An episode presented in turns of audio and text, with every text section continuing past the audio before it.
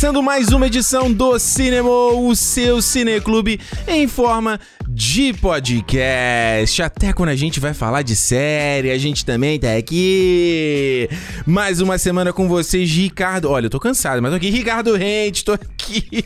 Ricardo Rente, o novo pedalador aí, o. Como é? O ciclista. Tem algum ciclista, ciclista. tem algum ciclista famoso? Tem lá o, A- aquele, Lance Armstrong, não é? Lance Armstrong é ciclista? É, É, uma BR, não tem nenhum BR, né?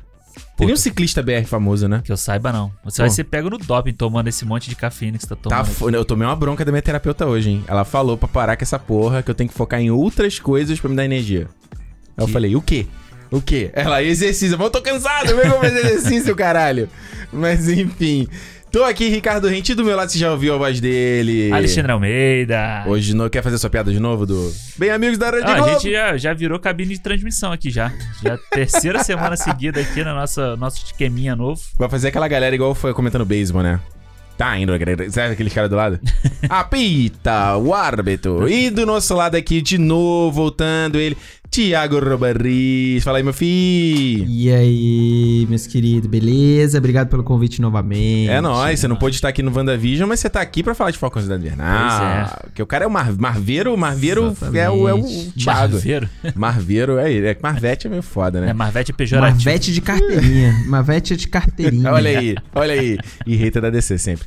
Olha só, gente, seguinte, a gente, a gente tem que falar uma coisa muito im- importante que aconteceu essa semana aí. A gente tá nessa, nesse, nesse limbo, né, do cinema, né, durante a pandemia, tá essa coisa tudo, né, só a Warner mesmo lançando os filmes agora, aqui na semana de gravação do programa, saiu Mortal Kombat, tem todos os outros filmes aí anunciados até o final do ano, mas... A gente teve a notícia aí, a, a, a Sony fez um checkmate aí, quase nessa briga de streaming, né? Nessa coisa que a gente tá vendo hoje, tá todo mundo lançando seus serviços de streaming, o seu não sei o que Plus, Aham. né? Todos eles. E aí a Sony foi malandra, né? Porque ela fez parceria com a Disney Plus e com a Netflix de janela de lançamento dos seus produtos. Então vamos lá. Eu li a história, eu li, não se li 100%, então vamos ver se eu tô falando errado, né? Eles fizeram, ah, segundo o esquema agora, os filmes da, Net, da, da Sony vão pra Netflix primeiro, Isso. depois de cinema, Isso. e depois vão pro Isso. Disney Plus depois, depois sei lá, uns 100, 118 meses, né? 18 meses, isso. Ele vai pro Disney Plus e fica lá pra sempre. Então vira assim, Netflix e Disney Plus viram a casa dos filmes da Sony, né? É, é, eu acho que deu, cara, de- deu- eles deram, como o pessoal aí gosta de falar, o nó tático mesmo na parada, né?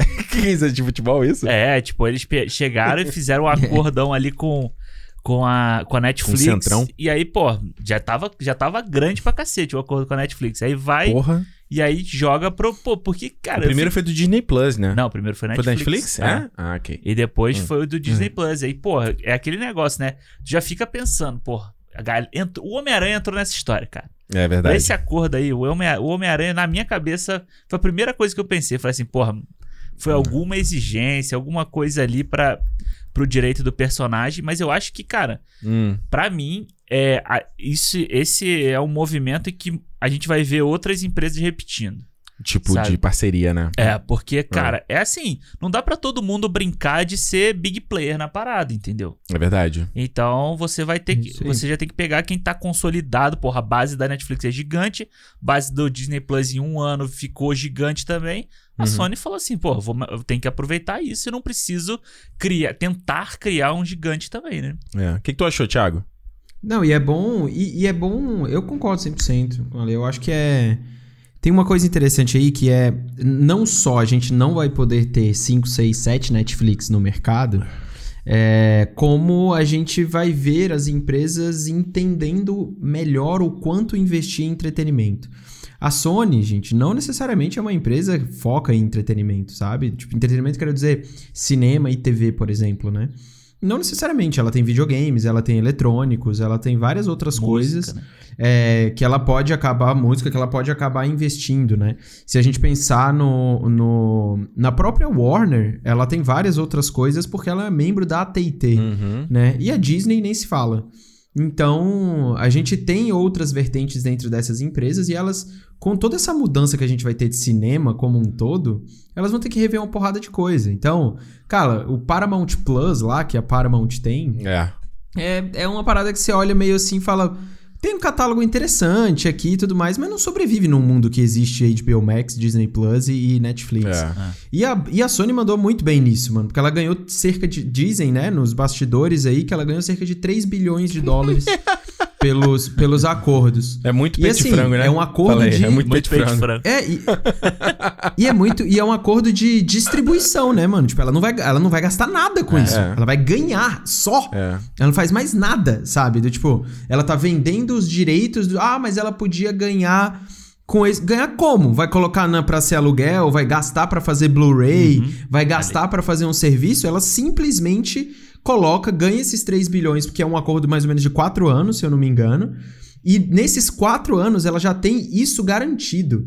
E ela tem garantido que as marcas que ela tá vendendo vão continuar a prosperar. Isso. Fora que toda a grana de cinema continua com É, ela. exatamente. Continua com ela. Ela é um ganha-ganha, Então, né? assim, Pra Sony é um ganha-ganha total. É. Não, isso que, Eu acho um puta negócio, assim. isso que o Thiago falou é foda também, porque se você pensar, Hum. a tecnologia do Blu-ray é da Sony também, né? É verdade. Então, Uhum. tipo, ela que era a galera aí da mídia física, né? Tipo, Alô, que, JC? que era a, a detentora do- da tecnologia da mídia física, tá apostando no Streaming alto no 100%. streaming 100%. Então, é, cara, é um. É isso. É muito doido. E a, a gente fica pensando. Aí eu fiquei pensando no, no piti que o cara lá da. O da distribui da, da, da rede de cinema deu ano Do passado. MC, né? É. Quebrando o. Da MC. é, é. quebrando o negócio da Mulan lá. Ah, não, esse foi o cara na França, né? Esse foi o exibidor na França. É. Ah. Ah, sim. E aí, tipo, eu fiquei pensando nisso. Falei assim, cara, olha só. O que antes os caras negociavam de janela de, de cinema, de tempo de, de, de sala e de quantas salas ia ter, agora os caras estão negociando quanto tempo o bagulho vai ficar no streaming, tá ligado? Muito doido, né? Você tá negociando com a Netflix que você vai ter uma janela de 18 meses ali no dela, Uhum. depois vai passar não sei quanto tempo pra, no da Disney, entendeu? Então, É. Não, e você vê que era, é uma coisa. A gente tava há um ano atrás discutindo assim, o que vai ser do cinema pós-pandemia. Aham. E assim, em um ano a gente já tá vendo tudo se transformando, sabe? A gente já tá vendo é, movimentos que, até voltar uma normalidade que ainda vai demorar um tempão, É. sabe? É, é, é- o comportamento já mudou total também, sabe? A gente já Sim. discutiu várias vezes aqui isso aqui no, no cinema, ou na abertura e É. tal. E aí, quando a gente tá falando sobre os caras lançando os próprios produtos deles, né? A gente acho que os caras muito focam, ah, não, a gente tem aqui a nossa IP, a nossa IP é forte o suficiente. Mas não é só isso, né? Quando você tá desenvolvendo ali uma startup, você tem um Exatamente. serviço, você tem que, pô, como é que você conquista o, o usuário? Como é que você mantém ele na tua plataforma? Como é que, né? Aquela coisa que a gente sempre fala aqui, né? Que a mensalidade sai no, xixi, sai no mijo, né? Que você nem, É. nem sente, né? Então, a gente viu essa notícia, acho que foi essa semana também, eh, na semana da gravação, tá, gente?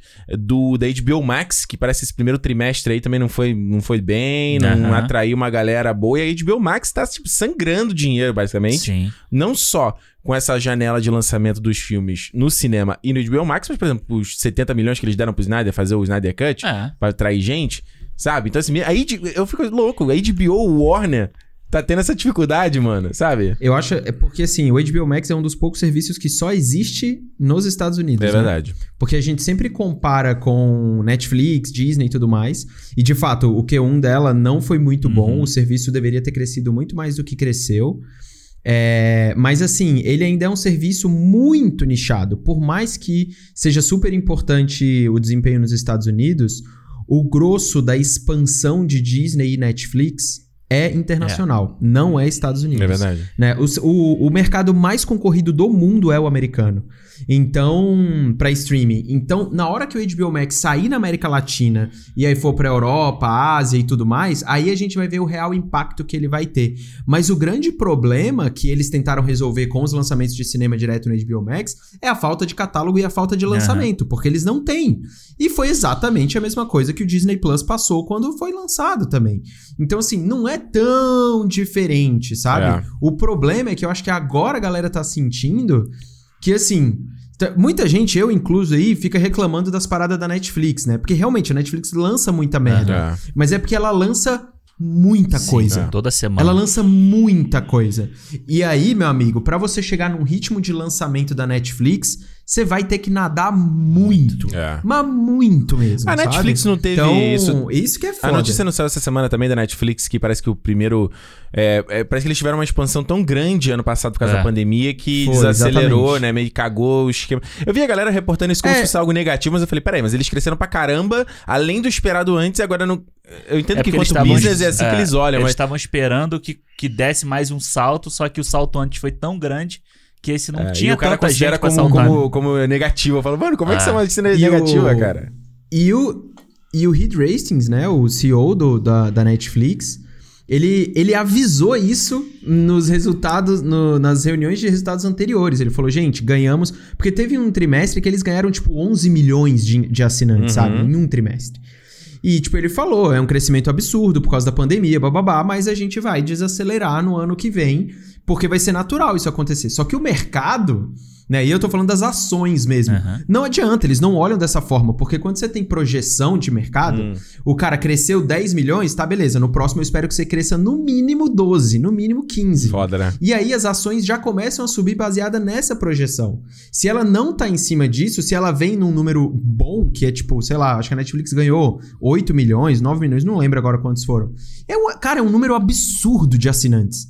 Só que aí as ações despencaram porque não estava tão grande quanto era. Mas é algo completamente natural. O número mais bizarro da Netflix pra mim foi o número de investimento em conteúdo próprio. Foram mais de 14 bilhões de dólares. Gente, é muito um dinheiro, ano. caralho, maluco. Mano, é muito dinheiro. É muito dinheiro. Meu É Deus muito do dinheiro. céu, cara. Aí, muito são dinheiro. quatro vezes, o, é quatro vezes o, que a, o que a Sony ganhou com os acordos aí. Jesus, Mais, né, cara. até. Não, e a Netflix, ela. A gente, a gente já, é co- já ridículo, também já é comentou algumas, alguns anos aqui, porque por mais que eles tenham lançado essas várias porcarias, eles também correm por fora com produções que, que dá uma grife, né? Sim, sim. A gente já falou do irlandês, a gente já falou do História Sim. de Casamento, a gente já falou. é, vai ter o- agora o do Adam McKay, esqueci como é que é o nome é. Don't Look Up, acho que é isso, né? É. Mary Streep, Leonardo DiCaprio, Isso, Jennifer. Lawrence. Gente, é incrível, sabe? É, você vê aí, tipo, é, é, hoje saiu na- a notícia de- deles voltarem a negociar lá Hum, a terceira temporada do Mind Hunter, porra, maravilhoso. sabe? Tipo, você, ele já tem um acordo com o Fincher ali, né? Então você continua Tá mantendo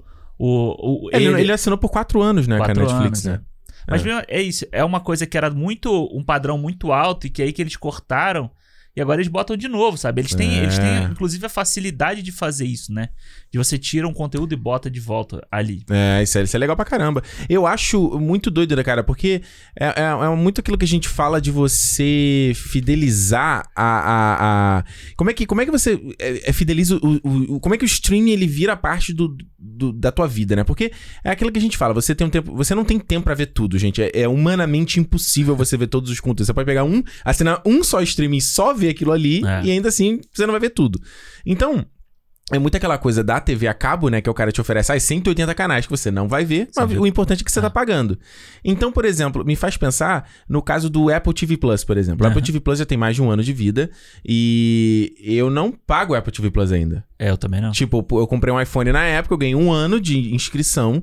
Aí agora eles, aí eles estenderam pra fevereiro, aí estenderam agora pra junho, e ainda deram um voucher de 5 dólares, que é o valor. É muito doido, eles estão te pagando pra assinar a parada, sabe? Aí eu falei assim, mano. Mas por que... por- Ah, desculpa. Eu falei assim, não, mano, eu não vou assinar, eu não vejo nada no Apple TV Plus, eu vejo muito de vez em quando. Aí a Juliana viu Servant, era o único motivo pra eu continuar assinando naquela merda. Aí, esses dias eu estava fazendo uns cálculos do que eu tava gastando com a Apple de serviços assim, né, que eu pago, eu pago o Google Drive, eu pago um monte de coisa. Aí eu vi, que- eu falei assim, pô, mas peraí, eu tô, tô, tô perdendo dinheiro aqui na, na, na Apple, que eu tava assinando o Apple Music e o Apple One, que é um serviço compilado Aham. deles. Aí eu falei, gente, mas faz muito mais sentido eu assinar o Apple One Pre- Pre- Premium, que é o de 30 dólares. Eu Sim. economizo no final do dia. Uhum. Só que no Apple One Premium, ele tá incluso o Apple TV Plus. Então, dessa forma, eu estou agora pagando pelo Apple TV Plus. Olha aí. Entendeu? Então, os caras, eles, te- eles são muito malandros, cara. Os caras te entubaram o, o Apple TV Plus no, no pacote. Eles me tubaram, mano. Filhos da puta, cara. E agora, agora é isso, sabe? É uma maneira de. de a, a, a- Apple, a Apple tá vindo com essa coisa só de grife, né? Sim. Eles, é, que, é- que faz todo sentido com a própria marca Apple, né? Eles estão investindo só em coisas que tem tão nome, né? Qual foi o filme? Teve, um, teve alguém, alguém que eles fecharam recentemente que era um. Que é um teve, não, tô, não tô Ah, esquecendo. cara, só naquela apresentação deles lá, quando eles apresentaram o Apple TV Plus, né? Que Hum, eles mo- jogaram lá, porra, Oprah, Steven Spielberg, É. É uma porrada de gente assim, você já vê, né? Que tipo, os caras vêm pra ser selo de qualidade, com selo de qualidade. É. E- mas mesmo assim, se você abre lá o Apple TV Plus, eu acho que o Apple TV Plus tem um problema bizarro com o nome, sabe? Horrível, o nome é horrível, a interface não é legal. Não, porque, tipo, várias pessoas que eu conheço, conheço falam assim, pô, eu entro lá no Apple TV e aí tem, eu acho que tem o filme lá e é o filme pago.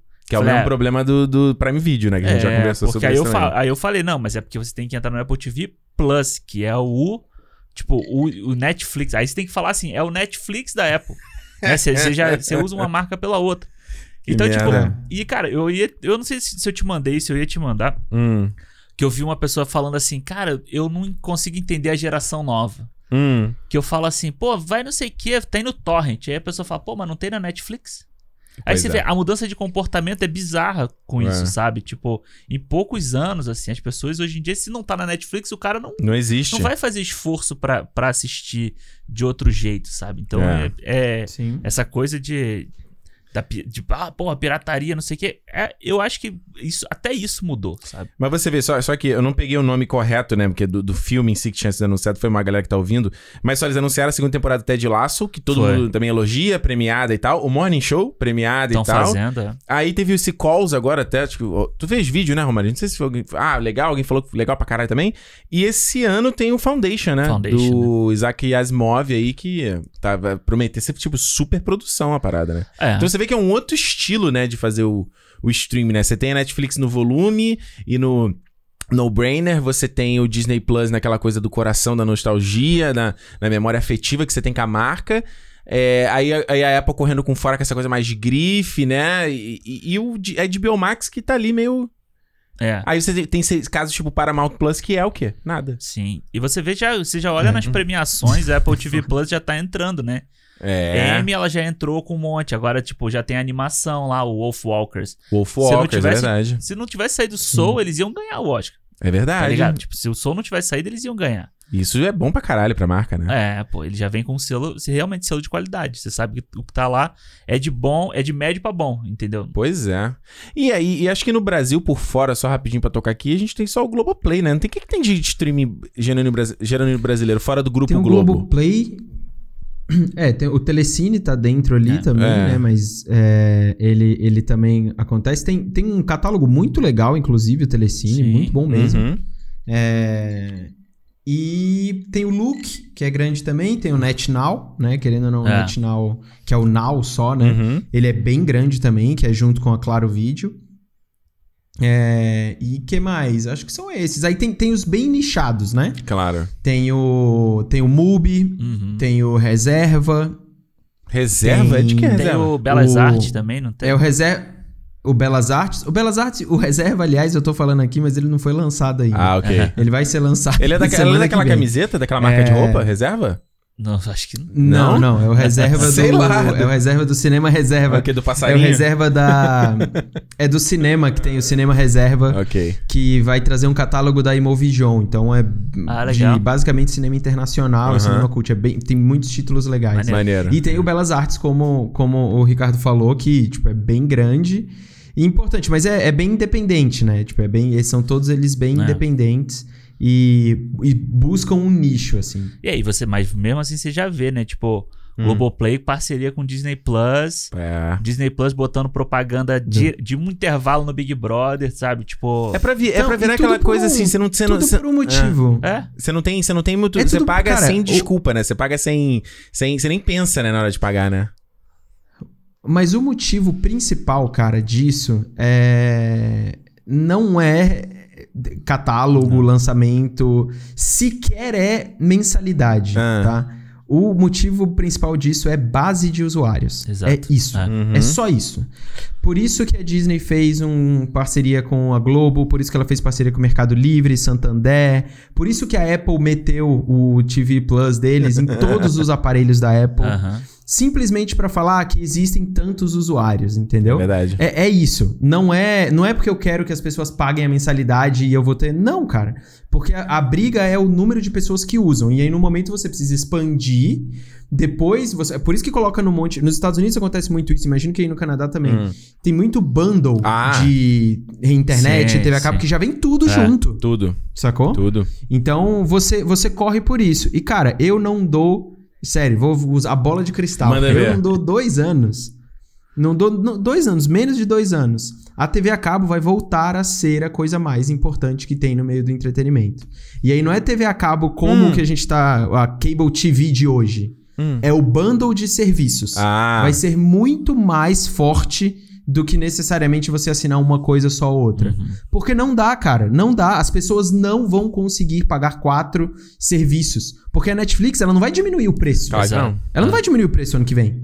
Não. Entendeu? Então você vai ter que assinar a Verizon, você vai ter que assinar a NET, você vai ter que assinar a TIT, e aí você vai ganhar esses pacotes juntos. É isso. Você não vai assistir, você não vai precisar ficar, assistindo GNT, CNN, Discovery Home and É. Health. Mas você vai comprar o pacote desses caras que vai ter que mudar o, o, o modelo de negócio deles. E É. vai, vai ser importante, não tem como. É, e você não vai ter como. que investir em internet rápida também, porque se você Ah, vai querer assistir Netflix 4K, Exatamente. Disney Plus 4K, tudo 4K, Exatamente. Tu vai ter que pagar o pacote caro. Ah, não, acabei pô. de falar, pô, tô pagando o pacote aí da Apple, 30 pau que eu tô dando pra Apple todo, todo mês aí.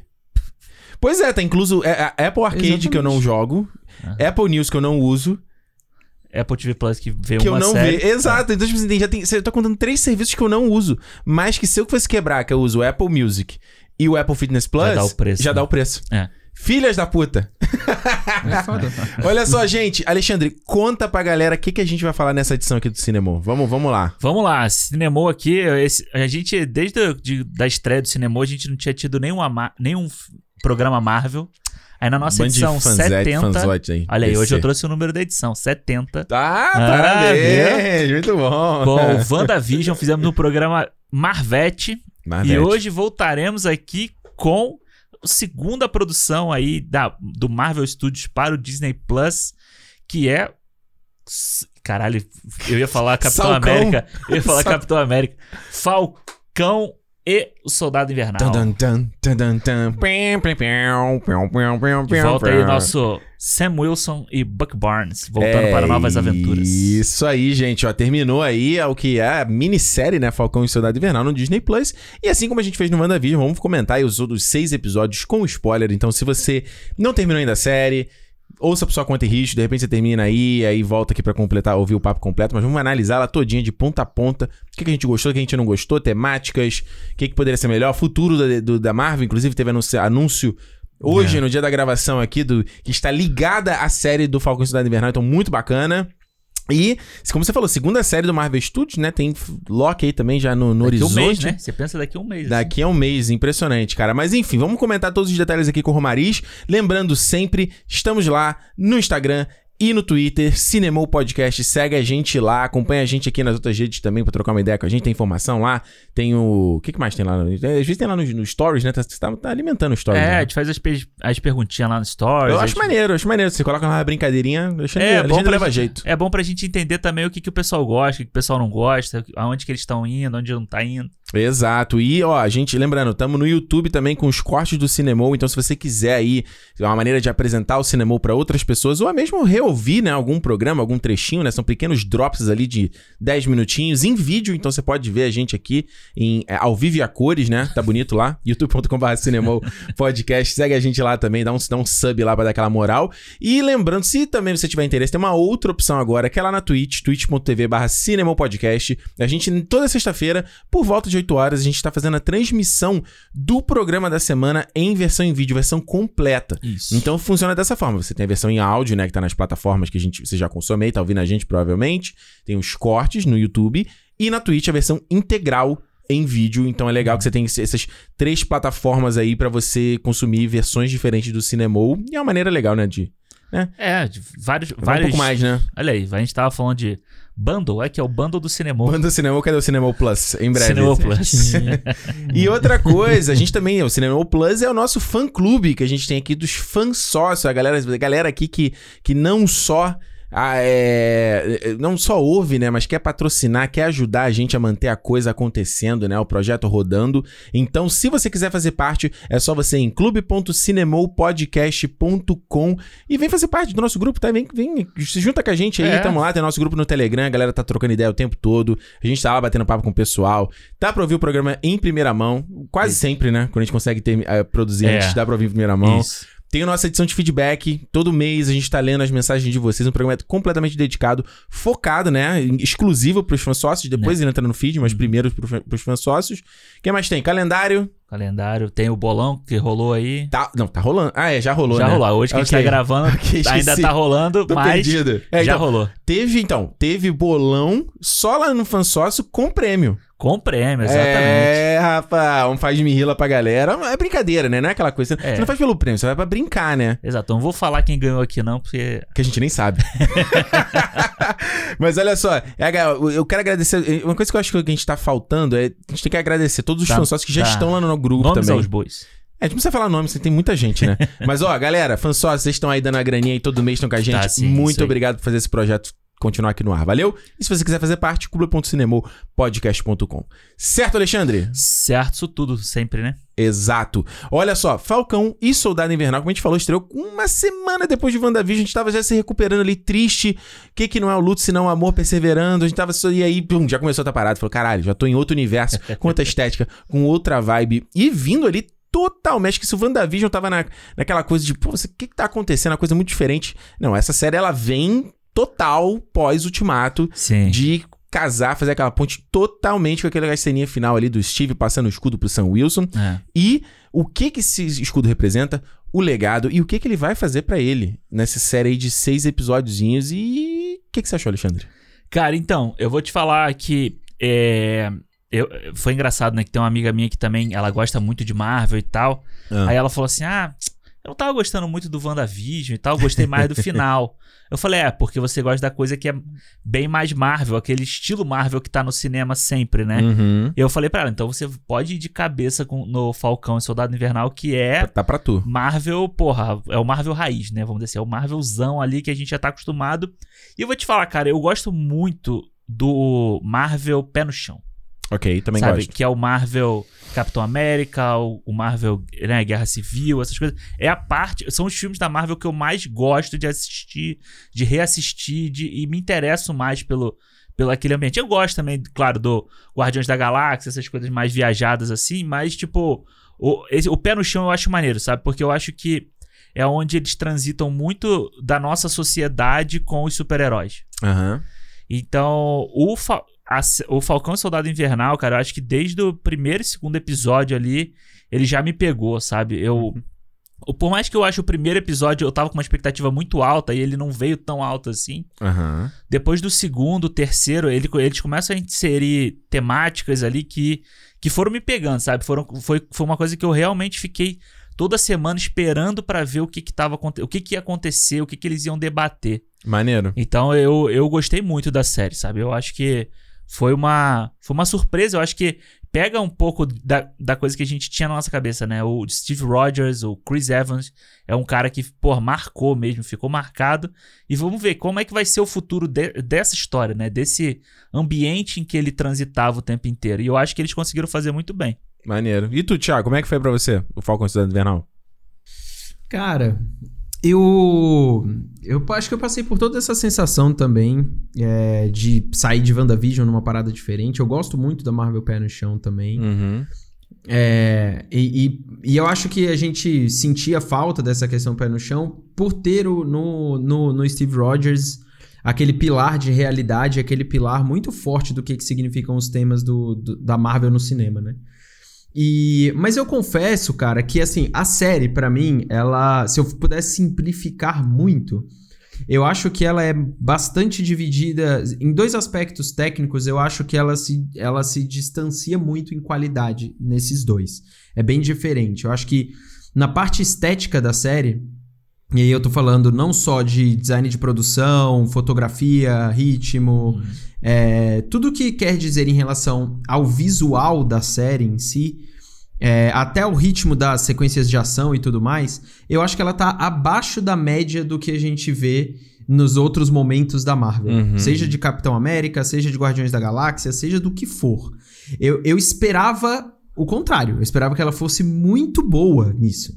Porque era uma, uma oportunidade de você fazer num universo muito menor, né? Do tipo, numa realidade bem menor, algo que fosse mais impactante. Aham. Né? Onde você colocaria os apátridas lá pra ter pancadaria o tempo inteiro, super soldado à torta e à direita, e você poderia ter pancadaria pra todo lado, né?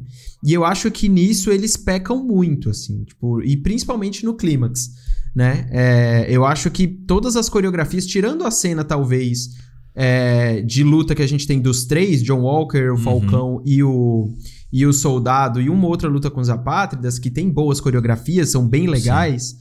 é, e as cenas de ação que tem do voo, no caminhão e tal, eu acho que o restante ela é bem é bem abaixo da média, assim. É. É, então, esse aspecto técnico, eu fiquei. Eu acho que a série deixa bastante a desejar.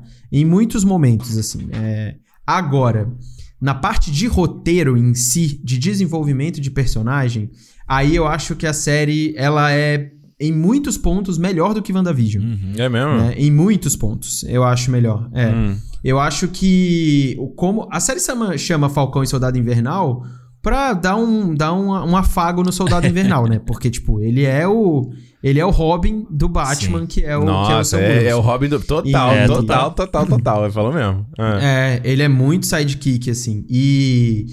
E eu acho. Mas ainda assim, eu acho que ela foi sincera em relação à abordagem dos, do Soldado Invernal desde o início. Ele é esse cara atormentado, ele tá aqui do lado, só que, cara, ele tá aqui pra mostrar pro Sam Wilson por que, que ele tem que ficar com, com o escudo. E aí tem vários outros desenvolvimentos que eu acho legais, acho que outros falham, como o dos apátridas, eu acho que tem um puta potencial Sim, ali eu dentro. acho. E eu acho que ele cai. É. É, eu gosto muito do Zemo, eu acho ele muito legal no que foi feito, só que ele poderia ter sido melhor explorado. Uhum. É, só que, cara, a cereja do bolo, e o bolo, e a cobertura, e o recheio, tudo dessa série chama Sam Wilson. Sim. E o Sam Wilson é o legado do Capitão América, mas mais do que isso. Ele é o conflito, cara, de tudo que acontece dentro de uma sociedade que precisa de um herói que teve todo o seu povo renegado a vida inteira. E a série chega lá, faz. A série é sobre, não é sobre o só o legado do Capitão América, é sobre a emancipação do Sam Wilson como um herói dentro daquele É, universo. E É. pra isso ele precisa voltar na história da família dele, ele precisa voltar na história do Soro, ele precisa entender o porquê que aquele escudo um dia foi colocado pra ele e ele escolhe ter o escudo. É. E ele não é alguém que vai mandar o escudo pra ele. Ele escolhe, mesmo escutando do cara, que era o, o- foi o primeiro super soldado, falar pra ele que, tipo, nenhum homem negro deveria ter coragem de ter este, este escudo. Uhum.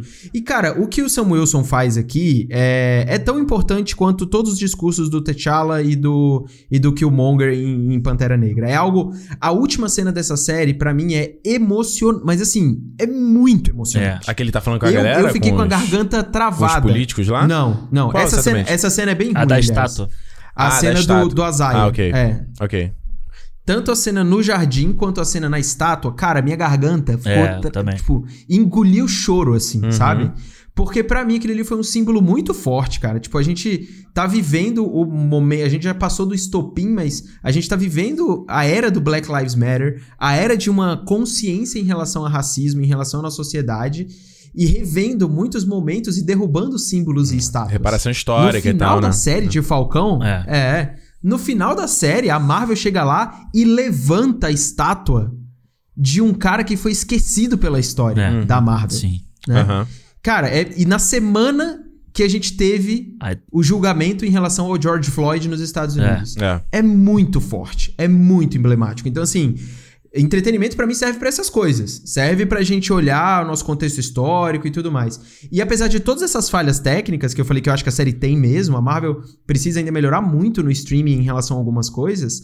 Esse ponto eu acho que ela foi no alvo, assim, É. foi perfeita. é, do jeito dela, É. né? Sim. do jeito dela, mas eu acho, eu acho que foi super satisfatório, assim. É, o, é, na verdade, se você pegar o próprio. O, o próprio Capitão América, né, no começo da história, né? No começo do no primeiro filme, no primeiro Vingador e tal, ele já é um- um- uma história, um filme, personagem, um universo que seja bem calcado na realidade, né? Na verdade, essa primeira fase toda da Marvel é bem. Pé no chão nesse aspecto, É. né? Todos os filmes que eles fazem, mas o Capitão América. Até o Thor, né? exato, Thor. até o Thor. Até né? o Thor, que eles tentam explicar ciência e tal. o É, eles vão uma né? parada. É que é uma- era uma coisa muito. Era interessante você pensar naquela época de, de, de filme de herói, né? Que era. Os caras eles estavam patinando naquela coisa de ser a, a galhofa do quadrinho e ser um filme sério, né? Eles não, eles não sabiam essa, esse meio Uhum. termo e acho que foi isso ali que o Kevin Feige e os produtores eles conseguem achar, Lapidar, né? né, Aquela, cara? aquela fagulha de encontrar esse meio caminho. E aí, quando você chega no Capitão América, pô, é um filme que eu lembro nessa época antes dele sair, era um filme muito cheio de ansiedade, de como é que os caras vão conseguir traduzir esse personagem pra o mundo de agora. E, e aí ele, obviamente, coloca ele ali na guerra, que é uma história. Quantos filmes que a gente tem passando ali na, na Segunda Guerra, né? Uhum. E como. é Por, até- por ser uma história até quase universal, né? De você pegar, não, ó, os valores desse cara aqui, o que, que ele tá lutando, é coisa que todo mundo vai lutar, Sim. certo? Então é legal você ver que todos esses filmes do Capitão América, nessa trilogia deles, né? Sempre são nessa vibe muito pé no chão, né? Todos eles. Soldado- o, Soldado Invernal é um, pô, um dos- muita gente ama e o filme é um, é um baita thriller e Eu, tal. amo. eu, eu acho fodaço. Até, um, até hoje, um dos melhores da Marvel. É, o Guerra Civil é um dos meus favoritos, que é aquela coisa que, porra, por mais que ele tenha uma savéia ação, ele ainda é um filme que ele. é, o, a- o conflito do Capitão América com o Soldado. com Homem-Aranha. Caraca, com o Homem de Ferro é Sim. super. É, é relacionável, é super. Não é, não é fantástico nesse aspecto, sabe? Aham. Então é interessante você ver quando você tem aquela passada de, de- Acho que não sei vocês, né? Quando a gente chegou lá no Ultimato, que ele passa o escudo, né? E tu fica assim, caraca, é meio surpreendente que a gente sempre achou que o Buck ia ser esse É, cara. né? Sim. E, e, e não é, né? E é, é- isso que você falou do seu Robin do Batman é, é- é perfeito, porque se você for ver, o, o É. Buck é esse, esse cara até pro Steve Rogers no, no, no Capitão América. Se você- Aham. É. Sim. É. Ele é. Não é? É, e eu acho que a, a, a questão do, do Sam do Sam Wilson, né, funcionar tanto é muito do, do carisma do Anthony Mack, mas É. eu porque eu, eu acho que a, a grande questão é, é a identificação, sabe? Uhum. Porque quando você pega o Capitão América em si, a grande dificuldade que eu via na época do primeiro Capitão América, e até hoje eu acho, é muita gente, eu conheço muita gente que fala assim, pô, o Capitão América é muito chato. Pô, o Capitão América, né? Tipo, Sim, caralho, sim, que que sim. ele. Porque ele é o cara que, Hum. que sabe, tipo, se joga em cima da, da granada, é o cara Muito certinho, perfeitinho, né? É o cabelinho pro lado, sabe? E, e ele era muito contraponto realmente do Tony Stark. Que as, as pessoas amaram, a passaram a amar o Tony Stark por ele ter um monte de defeito, por ele ser um cara Gostosão, Gostoso. estiloso. É, e tipo é. assim, tá cagando e andando pra um monte de coisa e tal, até que depois ele vai aprender, na jornada dele, ele vai aprendendo várias coisas. Mas o, o Capitão América, eu acho que as pessoas passaram a gostar mais dos filmes dele quando você começa a ter mais questionamentos, sabe? Mais Uhum. questões do tipo assim, pô, ele tá trabalhando pro governo, no 2, e aí, pô, o governo tá envolvido, a, a Hydra tá no meio da galera. Uhum. Depois ele abandonando a estrela, entendeu? Aí depois, no último, beleza, ele, ele assume de volta o manto, mas ali as pessoas já, já gostavam dele naquele filme ali, sabe? É. Depois das perdas Uhum. do, na, no Guerra Infinita e tal. E eu acho que quando você chega no Sam.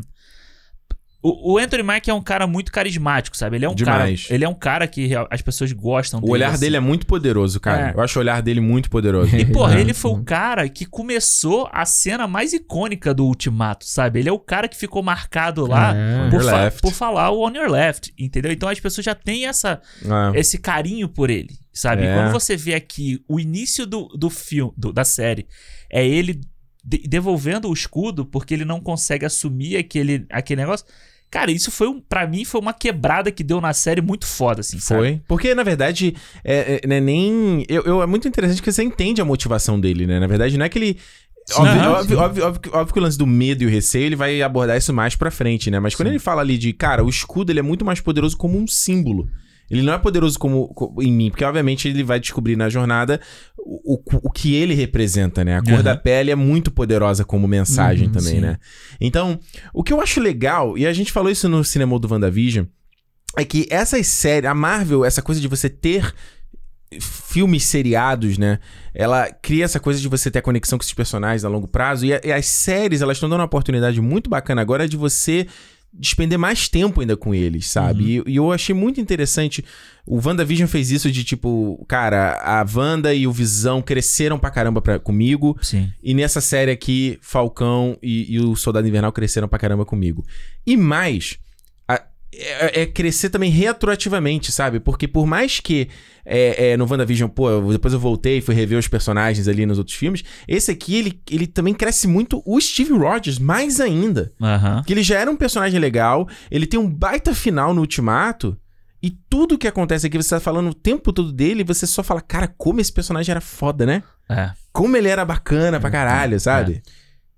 Eu acho, mano, eu acho o, o Steve Rogers, o Capitão América, eu acho ele o personagem mais bem escrito da Marvel e o mais. é, Conciso, o maior né? desafio, o, o maior. Ele é o maior acerto da Marvel. Porque o Capitão América, ele é.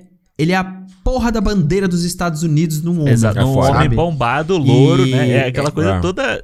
Loiro do olho azul, tipo, é, ele é o estereótipo negativo completo, né? Negativo entre aspas assim, pra você olhar e falar, mano, não, não dá, eu não vou, eu não sou de outro país e vou adorar a bandeira dos Estados Unidos igual os americanos amam, Exato. sabe?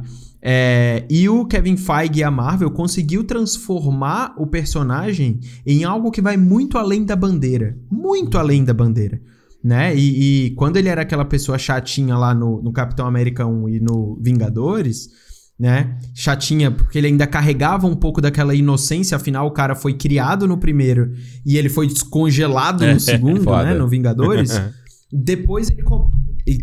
Depois ele começa a questionar absolutamente tudo. E ele vira um cara que questiona a índole. E ele luta por algo que é pelo que ele acredita, pela liberdade, pelos amigos, pela família, pelas, pe- pela família dele, pelas coisas que ele acredita que são boas para os outros. Ele é uma pessoa que é altruísta. Ele é uma Exato. pessoa que está lá pelos outros. Aham. É isso. E ele não, não importa a bandeira que ele tá carregando. Claro. Isso eu achei muito foda, sabe? Isso é, é uma parada que, pra mim, fez esse personagem ser incrível. E precisava, cara. Se você vai passar o manto, você precisa descobrir um motivo diferente pra aquela pessoa ter o manto e o Exato. escudo também.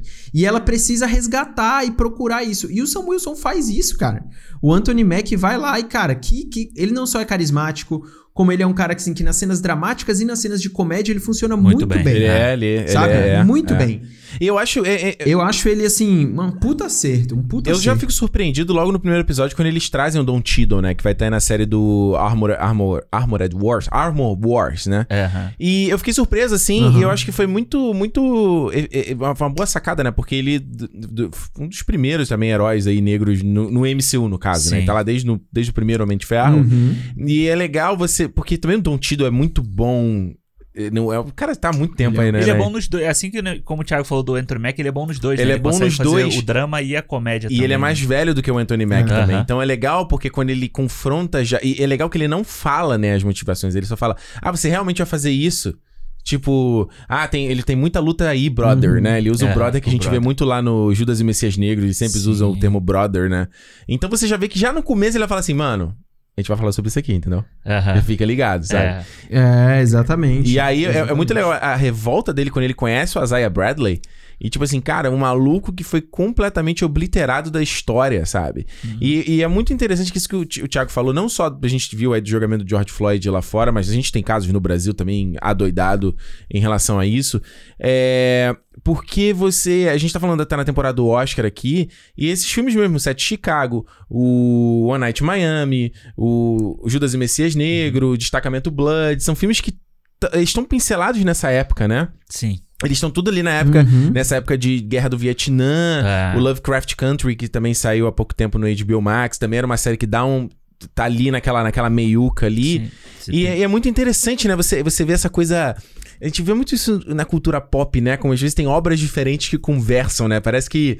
Parece que o- É, a indústria. O Watchmen, né, cara? O Watchmen, o é, Watchmen o Watchmen. também. Total. Parece que a indústria inteira tá meio que na mesma vibe, sabe? Num certo ponto. É, né? e é uma época muito foda, assim, tipo, de, de cu- cultural, né? Que se você pensar, é, todo esse movimento, o movimento de direitos civis, o movimento de contracultura que você teve na época, em que você começa a desconstruir toda essa a questão do, do American Way of Life, né? Você começa a des- desconstruir tudo que é Exato. padrão, é muito foda. Então, tipo, eles, eles ressoam até hoje.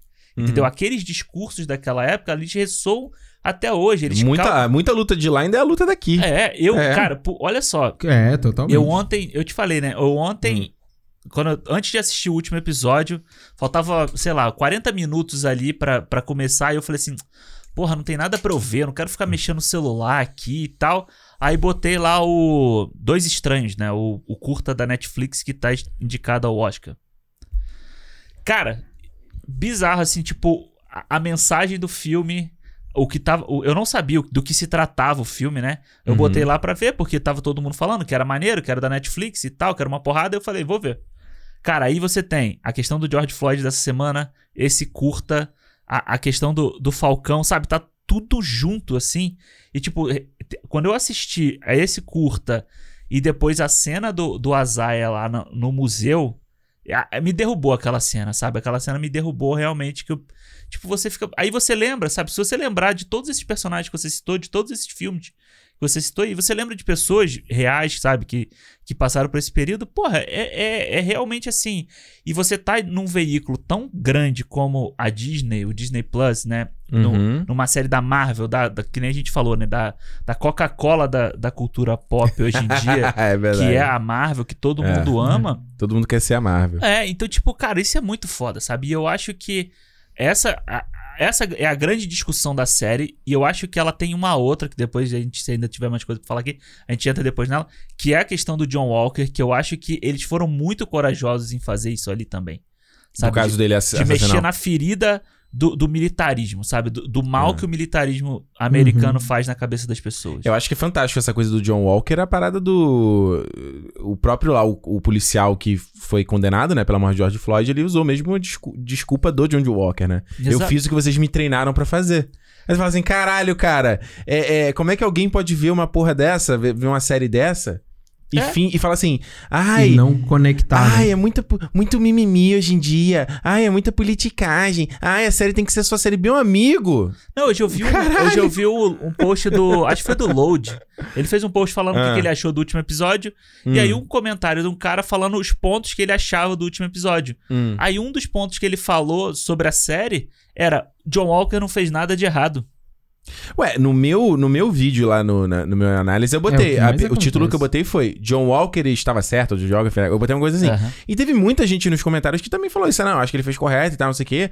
E eu fui lendo os comentários sem juízo de valor, assim. Eu falei, eu quero entender Aham. um pouco da opinião. E eu, eu, eu consigo, na verdade, entender quem pensa o, o contrário, entendeu? Existe, acho que, uma coisa muito de. De bom, a gente não tá mais no- morando no Brasil já há bastante tempo. Mas, cara, eu- quando às vezes eu tô conversando com a minha mãe, ela tá falando sobre certas coisas que acontecem, dá aquela sensação de revolta, tipo assim, eu vou dar. Vou dar porrada de volta, entendeu? Pô, alguém tem que. A gente tá sendo fudido aqui. E, e, e- dá esse- essa raiva, essa É, o- é o Capitão Nascimento do primeiro Tropa de Elite, entendeu? Exatamente, exatamente. Até você descobrir que. Mas eu acho que é uma.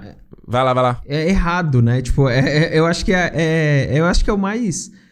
Eu acho que a gente não. Acho que o negócio do John Walker foi legal pelo militarismo, né? Do tipo, quando ele fala lá do tipo, eu sou o Capitão América e, Do caralho. mais. Eu acho que tem uma, uma mensagem muito forte. Não, ali, ele não fala, ele não é o fala Capitão o América Capitão América, ele fala eu sou o Capitão América, É. ele não usa o artigo. Então, É. assim, ele, é- quando você faz o artigo, é o artigo definido, né? Você tá definindo, sei lá, o Steve Rogers, uma pessoa, não. Eu sou o Capitão América, eu, né, eu, é como um conceito mais Ele- abstrato. É, né? tipo, ele é o que. É, porque ele é o que o governo realmente gostaria que ele fosse. sabe, né? Exatamente. E não o Steve Rogers. Eu acho que isso é. Isso que é o que é forte. Agora, a reação das pessoas em relação ao John Walker, eu acho que não só é sinal dos- do momento onde a gente vive, como eu acho que é um traço natural do ser humano, assim, da gente não conseguir, às vezes, principalmente por um momento muito polarizador que a gente vive há anos, em inúmeros debates, da gente compreender certas atitudes das pessoas e ao mesmo tempo que eu compreendo, eu consigo entender que aquilo ali é errado Claro. por viver numa sociedade, sabe? É, você, você, É, você, é, mais você que tentar eu- compreender e você tentar ouvir o outro lado, não quer dizer que você tá concordando com ele. Nada, não tem nada a ver. Exatamente, Exato. exatamente. É. Eu, eu compreendo, por exemplo, é, o que tipo, levou o John Walker a fazer aquilo. Uhum. Eu entendi na, na, na cena e na reação. O que não deixa de ser um assassinato, ele é um criminoso e ele está. Ele tá errado, Sim. completamente errado no que ele fez. Uhum. Sabe? E assim, isso, na minha visão, não tem que ter discussão. Ele fez o errado, o cara é um criminoso e ponto final. entendeu? é. Agora, que existem muitas coisas por trás disso, existem. Exato. E aí elas podem ser discutidas. São os problemas da guerra, são os problemas que, tipo, fizeram o cara pra ele ser um maluco daquele jeito. E ele cruza a linha, né, do aceitável, do humano, do racional, a partir do momento que ele se perde devido a vários fatores e ele virou aquela pessoa. E o, a, a fala do Zemo, cara, é a melhor de todas. Do tipo, só existiu um Steve Rogers, meu amigo. Exato. Um É. Exato. Steve Rogers Exato. sabe? Então, não, o, o natural é as pessoas errarem quando elas estão sob tanta pressão e tantos erros de um sistema que não dá pra você sair daqui. Ah. sabe? É, e- não é dá, interessante não dá. porque agora- Então, é, é muito mais, é muito mais complexo do que falar, ai, era amigo dele e ele tinha que bater. Não é, Não não é é, isso. entendeu? Não é é, é isso. mais do que isso. Porque quando a gente fala no Steve Rogers, né? Ah, o Steve Rogers é essa flor do, flor do lírio ali, o cara perfeito e tal. Mas eu, eu não vejo o Steve Rogers como esse cara perfeito também, não, né? Tipo, eu acho que o- o- os filmes são muito felizes de. Eu, a gente foi rever o primeiro Capitão América, né? A Juliana ficou, ficou tão animada com a série, ela botou um dia desse e ficou ficou revendo. Porque ele, ele é muito bom, né? O primeiro ato todo do filme de definir o Steve Rogers e os valores dele quando ele ainda é um magrelo. Né? Sim. E o filme é foi muito feliz aquele primeiro filme de, de, entre aspas, perder tempo. Só que eu acho que o Steve Rogers, por mais que eu goste do personagem, eu não acho que ele tá certo o tempo todo. Sabe? Por mais, por exemplo, quando ele. Ah, vou- tipo, a, a Shield tá infiltrada pela Hydra. Não, a gente vai detonar tudo. Não é tipo, ah, tem policiais bons também. Ah, não, tem. São só algumas bad apples, sabe? É igual aquele, aquele do. Acho que é do Chris Rock, né? Que ele tem no stand-up dele. Que ele fala, ah, quem, o policial que começou a operada errada. Ah, sim, sim. É, tem um É. bad apple. Ele, pô, imagina você pega um piloto de avião que é um bad apple, agora que é o, é o cara. Porra. E aí o Steve Rogers, quando você é, é, vai, no, por exemplo, no Guerra Civil, eu não acho que ele tá 100% certo naquele filme. Uhum. Eu acho que aquele filme é muito Também feliz, muito, porque justamente ele Também faz a coisa de você de entender o lado do Tony Stark, Sim. entender o lado de que sim, precisa haver uma regulamentação, precisa se ter um- a- alguém botando isso, a, a ordem na casa, mas eu também entendo o lado do Steve Rogers falando, mano, o melhor julgamento é, é o nosso. Ah, Porque lá, o coração dele tá no lugar correto, né? Então eu acho legal porque parte de, de, de- de política, né? Parte de, de tudo que a gente vê hoje em dia, né? Se você vê lá o, o John Walker assassinando alguém, é um ato político, porque tem uma decisão política atrás daquilo ali, né? A guerra é, é- é- Como é que é que fala? Política é a guerra feita sem, sem tiro, né? uhum. É a mesma coisa. Sem tiros, sem armas. Então, Uhum. é, eu acho que o, o, personagem. Acho que essa discussão é incrível porque justamente é um personagem que eu acho que ele. Eu, quando, quando ele aparece ali com escudo no final do primeiro episódio, bicho. E eu com a fui- arma na cintura, né? Mano, é, é que alguém me chamou, né? Me chamou a atenção porque o Steve usa, né? No primeiro Capitão América ele usa arma também. Sim, ele usa. Mas Usa, ele, quando ele usa. aparece com o escudo, mano, eu fiquei muito irritado, eu fiquei muito traído, cara. Eu falei assim, filha da mãe, cara. Não, e eu É. acho que a- uma, das, uma, das, das falas que é mais importante na série pra mim é quando. Acho que é o Lemar fala isso pra ele, né? Hum. Fala assim: ah, o soro só torna maior o que você já é, né? A sua, só, só amplifica Isso. o que você tem. Então eu acho que. O Stanley Tucci, o Stanley Tucci, que é o cientista que faz o soro no primeiro Capitão América, ele fala exatamente a mesma frase É. também É. pro Steve quando ele tá tomando. Então, é, é o lema que eles trazem, né, do, do primeiro filme. É, É. então eu acho que é isso, sabe? Então, quando você tem o você tem um cara que é amargurado, né, que é, que é amargurado não, mas que é tipo quebrado por tudo, todo o militarismo, tudo que ele já viu na guerra e tal, você você quando ele toma o soro, ele se torna uma coisa pior.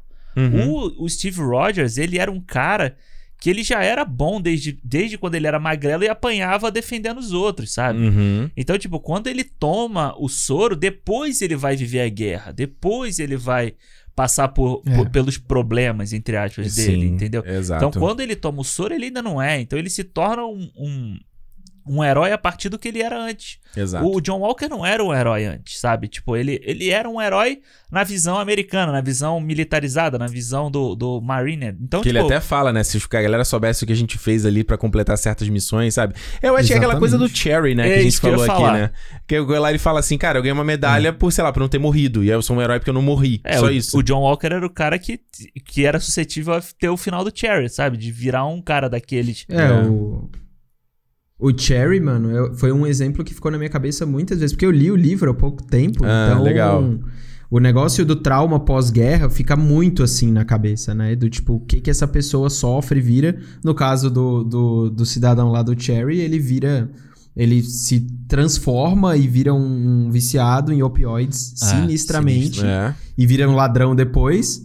No caso do John Walker, ele, neste primeiro momento, né? Porque com certeza vão explorar ele em outros momentos, talvez no Capitão América 4, recém-anunciado, ou em uma outra série.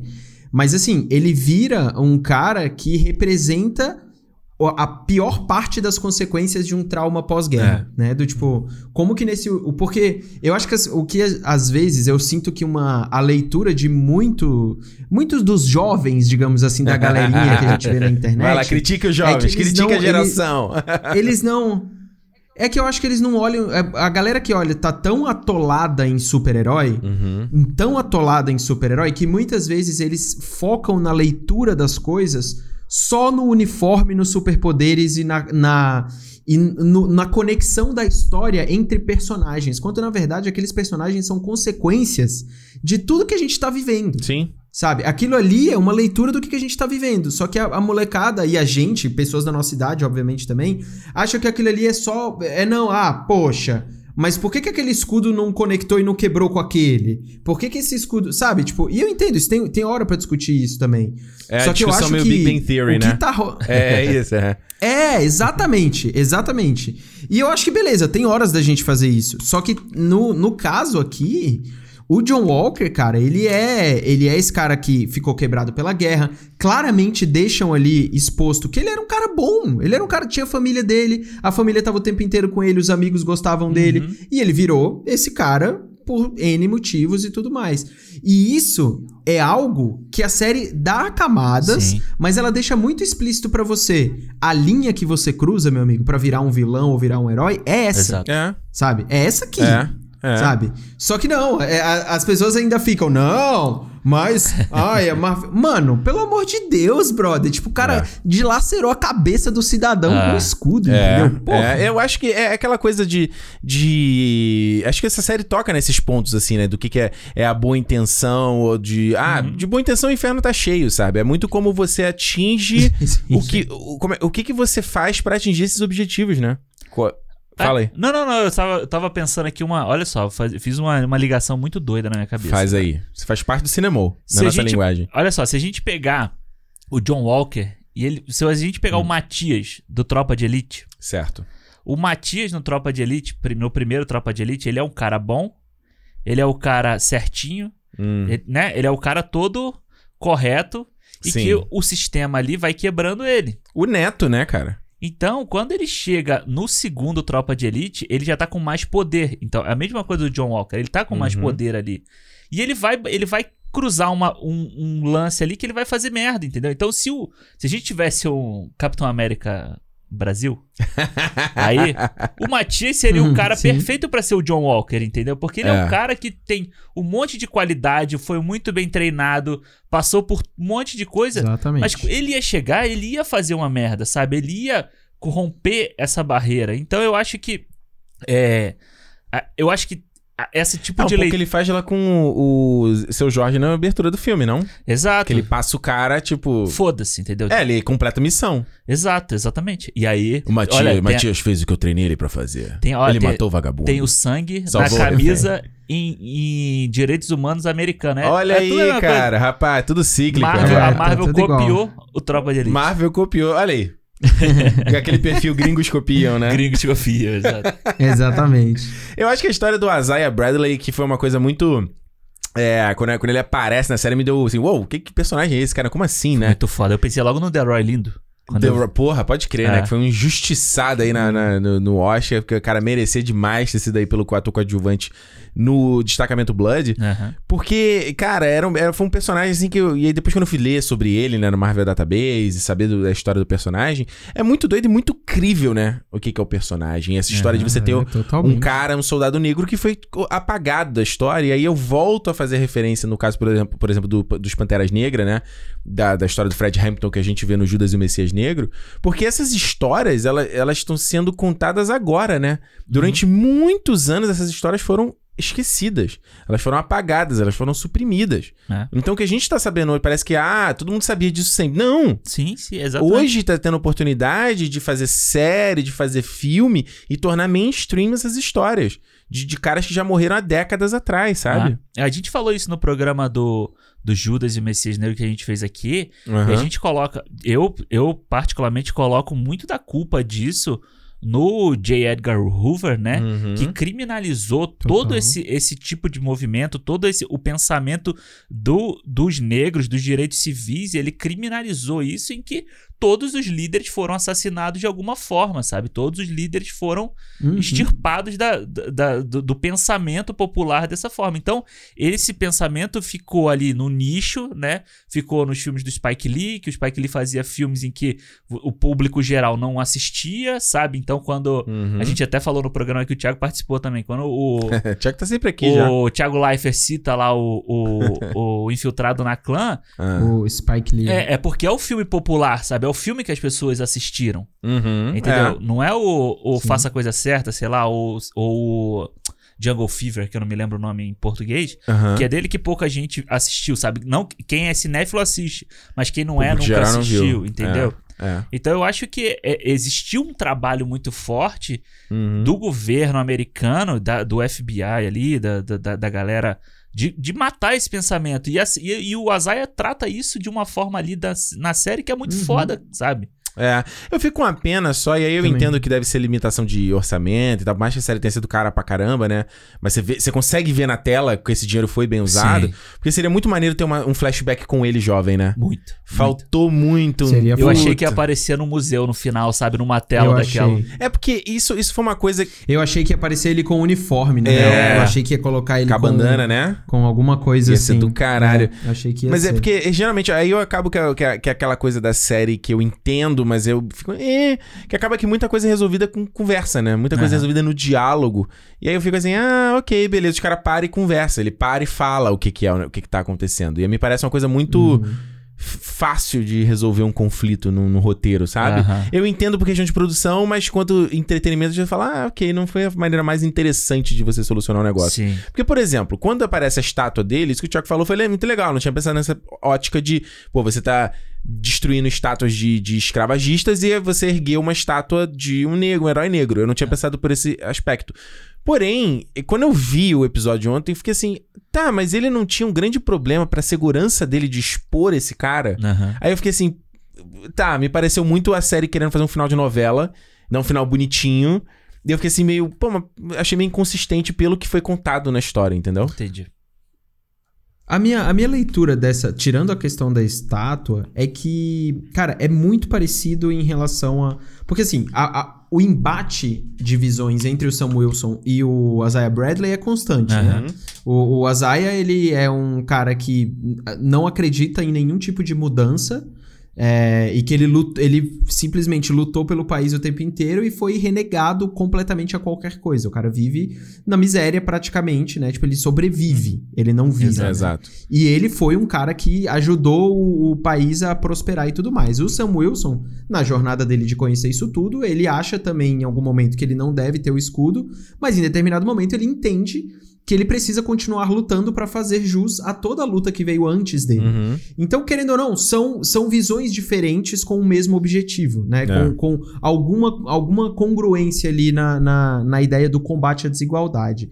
Só que a visão do, do, do Isaiah Bradley é. Eu acho que ela talvez seja a mais comum, cara, porque é a pessoa retraída pela opressão que o sistema tem. Seja de te excluir, seja de te deixar na marginalidade, seja onde for. Então é muito natural, eu acho, que não só ele odeie o sistema, como ele não acredite em que nada vai ser, vai ser feito e que ele seja usado, entre aspas, né, pelo Sam Wilson como um reconhecimento de falar, gente, tira essa, essa pessoa do ostracismo porque ela precisa ser reconhecida como uma história e como um símbolo muito importante. E eu acho que é, é uma mensagem do roteiro e da história de falar o seguinte. Gente, os símbolos que existem no passado muitas vezes são escondidos por causa do nosso sistema. Aham. E eles são muito importantes para que a gente volte a Porque olhar. ideias são a prova de Sam ia balas. ter problema a gente com ele ou não. sempre ouve de vez de vingança. Exatamente. Então, esse pra mim é, é o, o símbolo dele levar. E tem até uma curiosidade, né, cara? Tipo, ele leva o Azaia no, no Museu do Capitão América, que é o cara de olho azul, Uhum. loiro e tudo mais. E o Azaia tem lá o canto dele, né?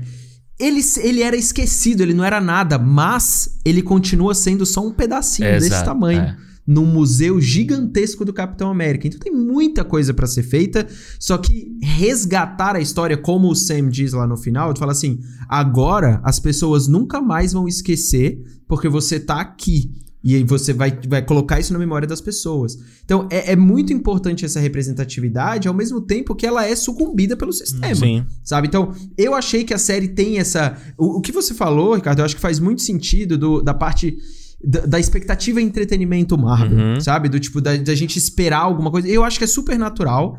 É, e eu acho que a- se a série tivesse acertado nas sequências de ação que ela já se propõe no clímax, a sensação seria outra. Só que as sequências não são É. boas, cara. Não são boas. Nem as lutas do próprio Falcão. Aliás, eu não gostei do uniforme dele. Eu acho legal o traço e tal, nos- que ele é composto. Mas eu achei o valor de produção ali no final esquisito. Eu, concordo, eu, achei eu acho estranho, também. Eu, eu? É, acho, ainda eu mais acho vindo de Wakanda, né? Eu achei que É. ia ser uma coisa não mais. tem nada de Pois tem nada é. Wakanda ali naquele É. traje. Eu, eu acho bonito, é o que você falou. Acho visualmente nada, é bem né? bonito, mas o Anthony Mackie parece desconfortável dentro do traje. Mas desde o do outro, do anterior também, Uhum. né? O, o, o do Falcão próprio, assim, o que ele usa no início, tu acha? ele, eu acho que ele parece meio duro ali dentro. Ele tá sempre meio. Ah, esse traje eu achei muito Batman do Ben Eu achei ele Affleck, sabe? estranho. Ele- Eu achei ele meio assim, é, ó. Ele, Ele gira- parece o. o... Michael Keaton, Batman. Não, Michael ele Keaton. parece o uniforme do, do É, Capitão exato, América do exato. primeiro. Do- Não, do primeiro, eu acho o uniforme do Capitão América primeiro excelente. Do Vingadores. O, o Não, traje do acho- Vingadores é um lixo. É eu horrível. acho. Mas é porque ele parece uma fantasia. Nossa, é ele É parece uma horrível. fantasia. É horrível. Eu Nossa. acho que o do, o do primeiro Capitão América ele é muito estofado, né? Porque ele, ele é uma É. coisa pra quem ele tava andando de moto. Ele tinha uma roupa assim, é. militar mesmo, Então, né? tipo, esse me lembrou muito essa coisa do estofado, porque parece o, o, o Anthony Mack. No, no penúltimo episódio, ele já teve um, um vídeo que Uhum. tava mostrando que ele era forte pra Gigante. caralho. Sabe, ele tem uma sequência rock balboa ali que ele tá correndo Aham. e tal. E aí, tipo, a câmera passeia pelo, pelo bíceps dele pra mostrar assim, ó. Esse cara é forte pra cacete também. Gigante. E aí ele, ele entra numa roupa que é mais estofada, sabe? Parece o Shazam, que ficou maior.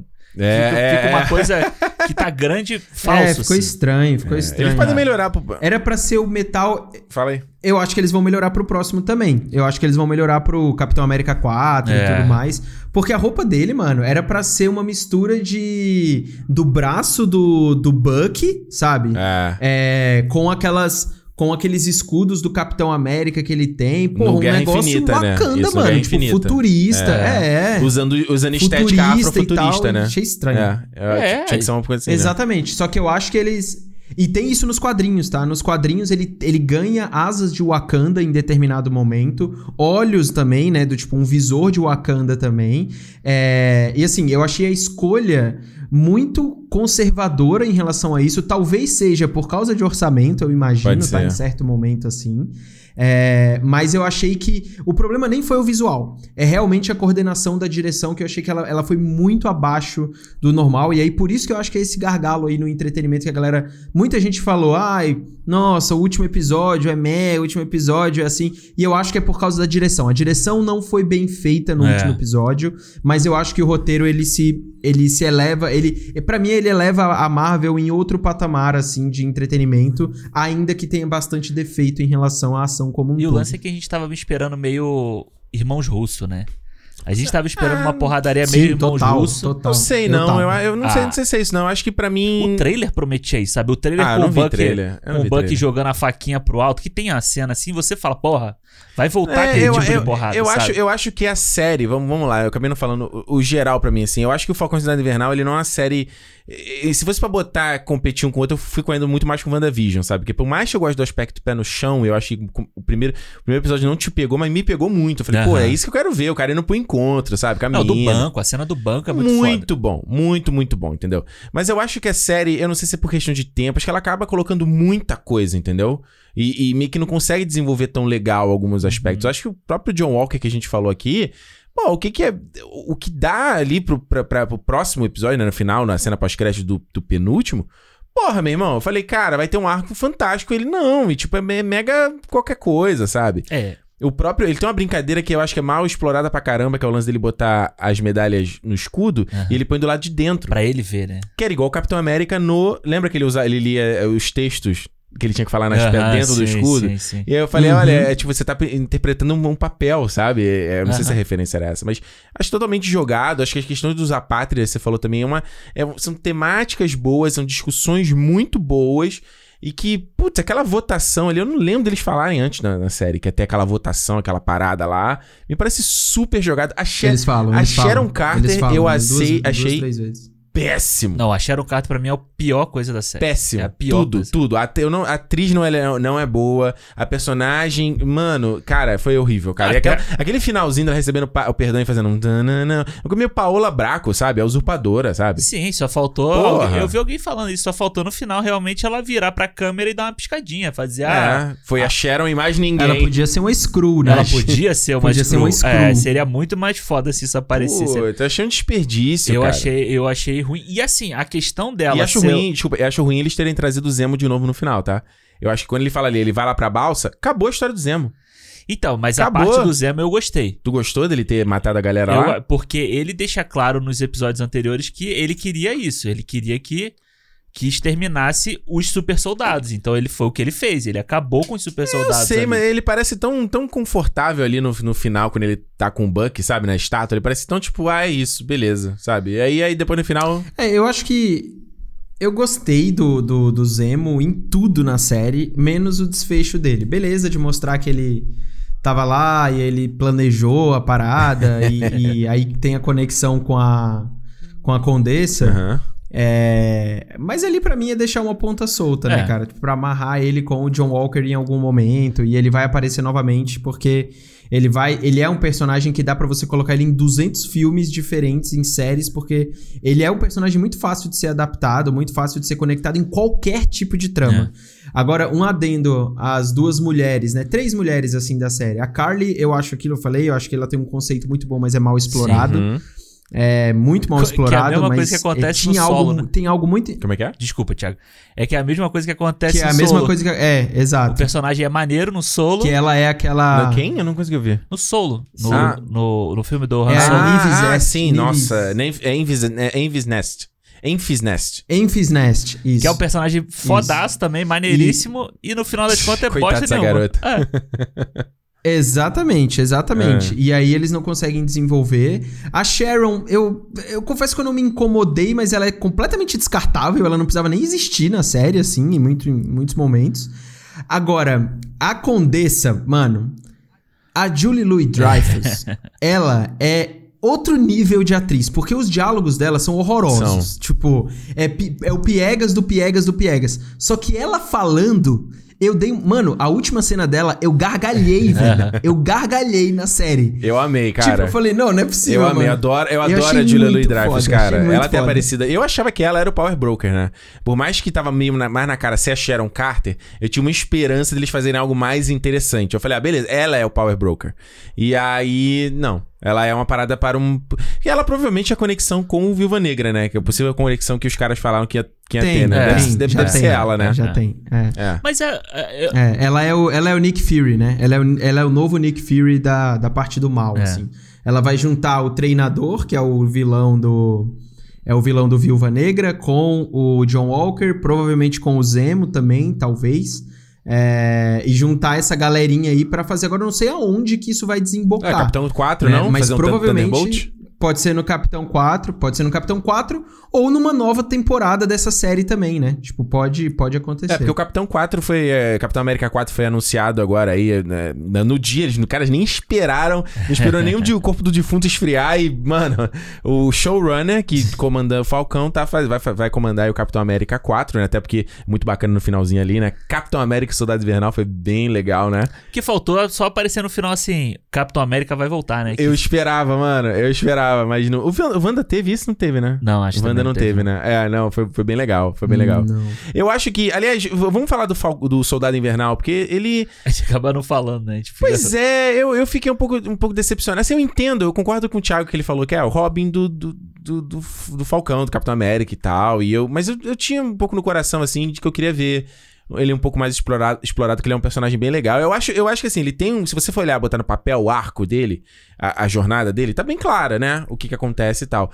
Eu só acho que como é feito é muito pobre, sabe? Aham. É muito pobre de, de, de storytelling mesmo, de ser algo mais interessante, mais charmoso da jornada do conflito dele com o Zemo, dele entrar em paz com o passado dele, sabe? Porque eu acho que você tem um episódio, acho que.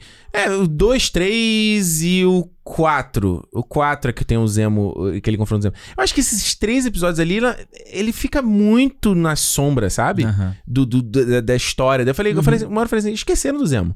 Aí não, quando ele confronta. Esqueceram do Zemo. esque- Esqueceram o, o soldado, o Buck. E aí, quando ele confronta o Zemo, aí daí na cena, no, episódio seguinte, ele tem uma discussão com o, o Sam, que ele simplesmente conversa tudo, né? Eu acho que ele é meio, é meio pincelado, né? A Aham. jornada dele, né? Ele discute com o Sam na terapia, ele discute com o Sam no avião, aí ele, fa... e ele só fica, mano, você precisa desse escudo, você precisa desse escudo, você precisa desse escudo, É. né? E é foda porque parece que faltou tempo pra série, né? Faltou tempo, parece mesmo. Uma série que já Por trouxe. mais que essa série, se você para Parece. assim, essa série poderia ser um filme. O WandaVision, pra mim, ele não poderia ser um filme. Ele não funcionaria. mas esse filme essa, poderia série, essa série daria É, pra ser um filme. É. E eu É. acho que assim, eles perdem. Eles Ela- não só perdem tempo, mas eles. Eles usam a Carly, por exemplo. Ela fala. Ela aparece várias vezes falando a mesma coisa, sabe? Nossa, ela tempo parece todo. repetindo a- muita coisa que ela- eles podiam ter usado pra outros. A gente já entendeu. A gente já entendeu qual lado dela. Ou você usa o tempo pra, pra mostrar mais coisa, consequência disso, ou não. Você fica repetindo o tempo inteiro ali. E a, a questão do Soldado Invernal, quando anunciaram a série, né, falaram que ia ser um buddy cop da parada, né? É. Da, da, da Marvel. Eu não achei assim. muito. Uhum. Então, eu, eu fiquei esperando muito isso, sabe? É uma coisa Marte- máquina mortífera. Máquina que eu achava que era isso. mortífera. E, aí, e o, o Soldado Invernal tinha tudo pra ser o, o Riggs da parada. Porque Agora- ele é o cara que, que tá Hum. trazendo um conflito do passado, que ele tem a cabeça perturbada, e que você ia ter o, o Sam como a razão, sabe? Como a família pra abraçar ele ali. É, E como não- o Danny Glover, né? É, e assim, É. meio que não rola muito isso, sabe? Eu, eu Não. senti falta de, de acontecer mais. Talvez isso Parece que o Loki, a série do Loki vai ser isso agora. Pois é, né? parece que a série do Loki vai ter muito mais. Vai ser o, lá, o Dois Caras Legais lá. Dois do- caras legais, é verdade. É, É. E eu, eu senti falta disso. Eu queria ter visto mais desse relacionamento entre eles dois, sabe? Porque eu, ach, eu achei que a série ia tratar muito do relacionamento deles dois. Tratou de um, do, do ser mais sobre o Falcão, sobre outros assuntos, mas foi uma, era uma expectativa que eu tinha que acabou não, não cumprindo muito. E aí você vê que é o que eu tô falando. Eu acho que o que me, me chateia na conclusão da série, né? é- eu acho que o ponto alto da série é o que a gente já conversou aqui sobre aquela lá, o, o conflito do John Walker. Acho que é porradaria. John Walker, Soldado e, e Falcão é o ponto alto da série. Eu acho que é mim. foda. Essa cena é foda. Depois dali a série ela dá uma, uma caída pra mim, assim, sabe? Acho que só a cena de- deles realmente treinando com o escudo é muito legal, até a metáfora visual deles jogarem o escudo e um outro pegar, né? Meio Ou seja, capoeira, assim, ele, né? é, Não, não, não, digo. É, não, assim, é capoeira total, mas eu digo deles jogar um escudo um pro outro. Ah, quando eles estão conversando, sim, porque sim, sim. isso é uma metáfora visual de que o legado, eles dois carregam o legado do Steve, sabe? Uhum. E o legado não é o escudo, o legado é o que tá dentro deles. É Exato. como aquele, aquele cara impactou esses dois personagens, sabe? Então eu acho muito, muito bacana. Mas quando você. Eu acho que. Principalmente do episódio final, ela, ele me parece muito novela nisso, assim. Parece tipo assim, ah, vamos amarrar todas as pontas. Tudo, sabe? E vamos dar conclusão pra tudo. E, e nem sempre de um jeito legal, sabe? Sim. E às vezes muito, muito, meio, muito é, não, mal cozido, sabe? Parece que não tá pronto ainda. É, cara, só faltou um casamento nesse, último, nesse último episódio. Porque eu, quando eu, botei, eu tuitei isso, falando que pra mim era o final de novela, é isso, É. porque acontece tudo, é tudo meio. pico- Você tem ali o início, né? Que sempre o final da novela é isso. É, o, é a morte, entre aspas, do vilão no É. início, que toma ali meia hora do capítulo, e depois é uma porrada de coisa picotada que vai acontecendo, Aham. e, tipo, e acaba com um casamento, uma festa, uma Um coisa bebê, legal. gente grávida. E no né? final das contas acabou praticamente assim, porque era a festa lá do barco. É sabe? Era a inauguração do barco. É. Então eu acho que o, o final de novela é esse último episódio ser muito picotado, assim. É. E, cara, porra, o, a gente. O É. Barto- o Bartok lá, o, É horrível. o Jorge Sampierre, cara. Batroc. Caralho, pra que, que ele voltou pra essa série, cara? horrível. pra horrível, nada. Horrível, horrível, horrível. Pra É. nada, mano. Ele, eu acho, eu acho que a, eu acho que é isso, a, a direção do. Eu nem me incomodo com, com o jantar lá no final Não, eu e também com a não. galera. feliz. Eu também acho que tem Eu esse, sou contra a felicidade. pegada assim de novela. Eu sou contra É, isso. eu acho. Eu acho. eu acho que tem a. O, o problema pra mim da. O primeiro negócio do Soldado Invernal eu concordo também, mas. é, eu acho que eles montam um bom cenário pra ele, na prime... principalmente no primeiro episódio ali, no segundo. É, mas que a série caminha pra outro É. lado claramente. Esquece. Quando mostra o Isaiah Bradley, falou, mano, esquece, é, outra, é, outra, é outro ponto e tal. Mas eu acho que ele é bem. Ele é dentro da limitação da, que eles colocam pro Soldado Invernal, eu acho que ele é satisfatório, é ok. Eu só. Eu também acho que poderia explorar mais, seja neste, fosse neste momento ou em outro. Por exemplo, eu tiraria tempo de cena de uma porrada de outras coisas ali, mas eles escolheram desenvolver muito o John Walker também. É. É o John Walker, é o soldado, é o Buck, é o, é o Sam. Então, tipo, tem muita coisa ali no meio, sabe? É. É, e eu acho que o meu grande medo no quarto episódio, assim, cara, foi assim: eu falei, cara, tem tanta coisa pra esses caras encerrarem aqui que não vai. Eles não vão conseguir nem encerrar o Sam, Aham. sabe? Tipo, eu não vou conseguir nem encerrar o Sam. E aí vem aquele quinto episódio que cimenta a série. Fala, olha, é isso que a gente vai falar, o protagonista é ele e ponto final. E aí você vem com um sexto episódio que realmente é, o Kevin Feige chegou lá e falou, filhão, olha, encerra isso, encerra Acabou o isso, dinheiro, encerra acabou o isso dinheiro. aqui. É, encerra aí porque a gente precisa, brother. Chega de, de filmar, tem pandemia aí e tal É e que tudo mais. é, vale dizer, Mas né? eu acho a produção que- da série foi interrompida por causa da pandemia. no meio da pandemia. É, no finalzinho. Exatamente. E, inclusive, tem uma informação, cara, de que a. Não que isso importe, né, pra série em si, mas a, a, a trama dos apátridas incluía a, um vírus. Incluía eles sendo infectados por um vírus. E eles tinham esse problema por não serem amparados pelo governo e tudo mais. Eles tiraram isso da Caramba. trama. Totalmente. Pô, mas o que, que Por vocês causa acham? do- da É, pandemia. vocês acham que ia ser meio insensível se eles tocassem nesse ponto? É. Ah, É, ia, é, mano. né? Ia, ia. É. E aí o Eu acho, que, eu acho que se você O falar que, que... é que é? Exatamente. bonezinho chegou lá e meio- falou assim, olha Boné só, falou, isso aí não, não. meu filho. Ele falou, filhão, Isso aí não. Dá não. nada de vírus, brother, nada de No vacina, final das contas, a gente tá trazendo Mas eu acho que isso... aqui. É, a gente compra algumas brigas, a gente pode comprar Exatamente. algumas brigas só. Exato. Eu acho que eu acho que tem uma coisa legal aqui da Marvel, cara, que é ela ainda tá aprendendo a, a fazer seriados desse jeito, a, a equipe de produção, Uhum. né? Mas eh, tem dois pontos muito importantes aqui. Um ponto, na verdade, que ligam dois fatos. Fizeram duas séries para transformar completamente dois personagens. A Wanda se transformou na feiticeira e o Sam Wilson se transformou no Capitão América. Não é confete. Não, Não é. é. A, a Wanda, agora feiticeira, ela vai aparecer no Doutor Estranho. O Capitão América vai ter um filme Aham. dele. Tipo, não, não é. a- o Kevin Feige, quando falou lá na, na Comic Con, na Disney, que a Disney não vinha pra brincadeira, ia fazer nível filme, ia mudar a história e você vai, ia ter que assistir pra ter esse impacto. Meu amigo, se você não assiste Falcão e Soldado Invernal e só assistiu o, sei lá, o que que você assistiu, sei lá, Guerra Infinita Ultimato, e aí você vai assistir Capitão América 4, simplesmente aparece o Sam Wilson de Capitão América, véi, cê- você vai, óbvio que você viu ele passando o escudo e tudo mais, mas assim, tem toda uma historinha show ali pra você entender, Mas, é, mas é sabe? legal Então- porque eu acho que não fica faltando. Acho que não fica faltando. Acho que se, Não, se- faltar não é, eu falta. acho que se o cara vai ver, o- vai ver o Capitão América 4 e o que você falou, Falcão agora é o Capitão América, ele não viu a série. Ah, ok, ué, ele entregou o escudo, ele é o Capitão América agora. Beleza, tá, tá, tá claro pra mim, entendeu? Mas aí, pra ele entender as motivações desse Capitão Mas- América novo, ele tem Mas a Exatamente. isso é que é o legal, mas eu É. acho que é isso que é, que é quadrinho na raiz. Você vê a parada lá, pô, eu quero saber mais disso. Aí você vê uma Exatamente. outra série. É a mesma coisa da Feiticeira Escarlate. Exatamente. Você de- Ela Exatamente. acabou lá Exatamente. metendo a porrada no Thanos, vai aparecer despirocada da cabeça no, no Doutor Estranho. O que, que aconteceu? Isso Porra, você tem que voltar lá pra entender. Isso, eu, eu, eu quero Exatamente, ver. é isso aí. eu- eu- mano, o que eles estão fazendo aqui eu acho que é uma parada muito difícil, cara.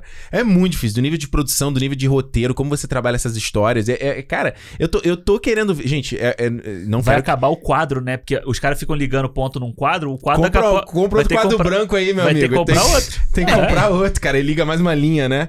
Porque eu fico pensando assim, eu, eu não quero ver a Marvel fazer merda. Tá muito legal, tá muito divertido sendo Sim. legal. Mas eu falo assim, cara, no- é, é aquela coisa de você contar uma história.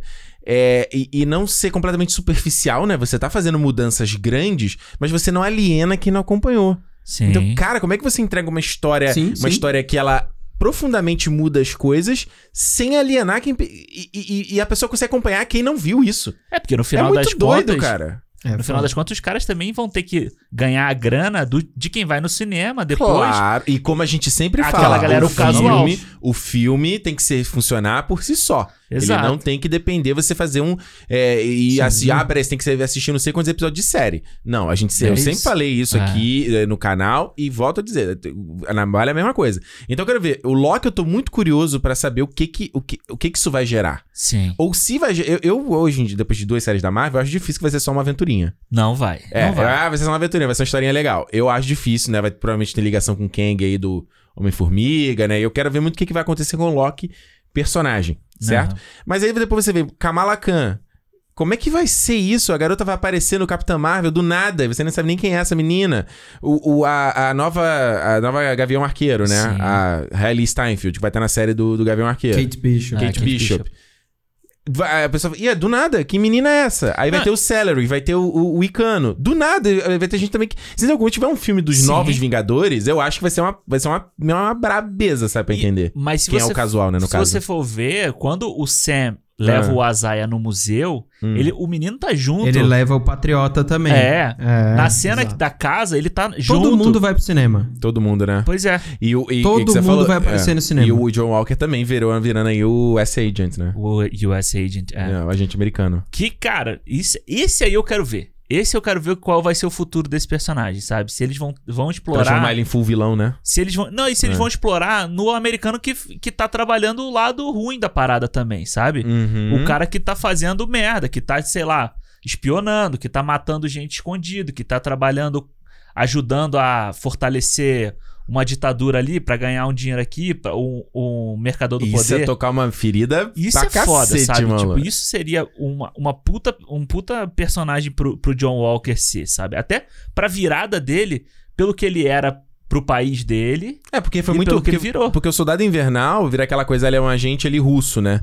Exato. E, e- e ele faz as missões, ele altera os planos. É muito legal você falar que os russos estão fazendo isso. Agora os Estados Unidos mesmo fala, não, ó, os Estados Unidos também faz, cara. Os Estados Unidos também manipula, né? O Obama lá ali, não ele tinha É, aquela coisa de o- espionagem no Brasil? Pro- É. Mas É, então e aí? E provavelmente. Mas provavelmente eles vão fazer igual foi com a Shield, né? Ah, Tipo, tava todo mundo ali da Shield, de repente a Shield queria vigilância e tal, não sei o que. Aí eles falaram: ah, não é a Shield, é a Hydra. É a Hydra, exato. Tipo, em algum momento eles fizeram isso, né? Do tipo. Uhum. E é o que eu acho que vai acontecer, mas que no fundo é pra falar que o sistema quer, te vigi- quer fazer vigilância constante É. e tudo mais.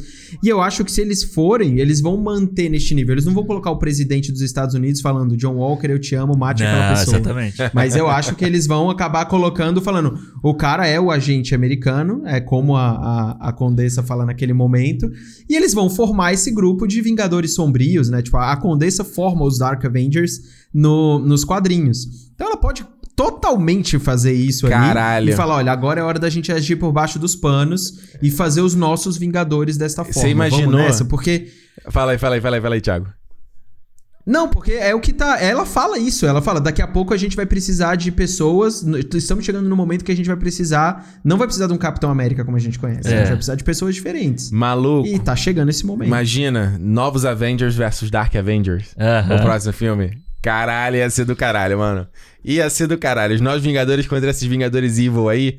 Zemo, o S-Agent, Tu mete um Hulk vermelho. Hulk vermelho. Caralho, eu adoraria ver o William Hurt de, de, de Hulk. Cara, ia ser muito foda. Puta que pariu, aí, ia ser muito falar. foda. Aí você, eu fico pensando, fiquei pensando vindo pra cá. Ah, Tudo isso que aconteceu, né, aqui, esse mundo novo que a gente viu aqui rolando.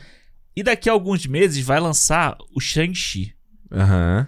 Sabe? Aí, caralho, a magia da Marvel, pra mim, é você ver daqui a pouco o Buck, o Sam, trabalhando junto com o Shang-Chi, sabe? Do caralho. Tipo, um cara que é envolvido ali com, porra, com milen... coisa milenar, dragão, leão gigante, sei lá que porra é aquela que tem no trailer, sabe? Caralho, mano. E hoje a isso- gente tá aceitando, porque a coisa foi gradual, né? A gente, acabou, a gente começou esse Exato. programa falando de como a É. fase 1 foi calcada no, no pé no chão, Do Thor, e realismo. hoje em dia o Thor ainda tá loucura. A gente vai ter o Thor uh, Amor e Trovão, que vai ter o Russell Crowe de Zeus. Tipo, vai ser uma piração do cacete. Vai ter o. Como é o nome lá do cara de cavalo? Do Thor também? Não vai ter, né? Não tá confirmado, né? É o. É o... Esqueci, né? Qual é o nome dele? O cara do cavalo, do Thor? Oh, meu Deus. É, eu sei. Aquele Você que tem a quem é, estátua né? lá no, no Ragnarok, não é? É, o cara de cavalo, né? Caralho, esqueci o nome desse cara. O Bill Raibet. Bill isso, Raio Beta, caralho. Bill Raibeta. É, vai ter o, o- Apareceu a foto do Christian Bale aí, careca. Careca, é. Vai, ter- vai, vai ser... É, ele vai ser o Gore, né? O Gore, é. Sim. é. Então, e o, o próprio Jonathan, hum, que eu esqueci o nome do Lovecraft Country, que vai fazer o Kang também, que é uma outra loucura, né?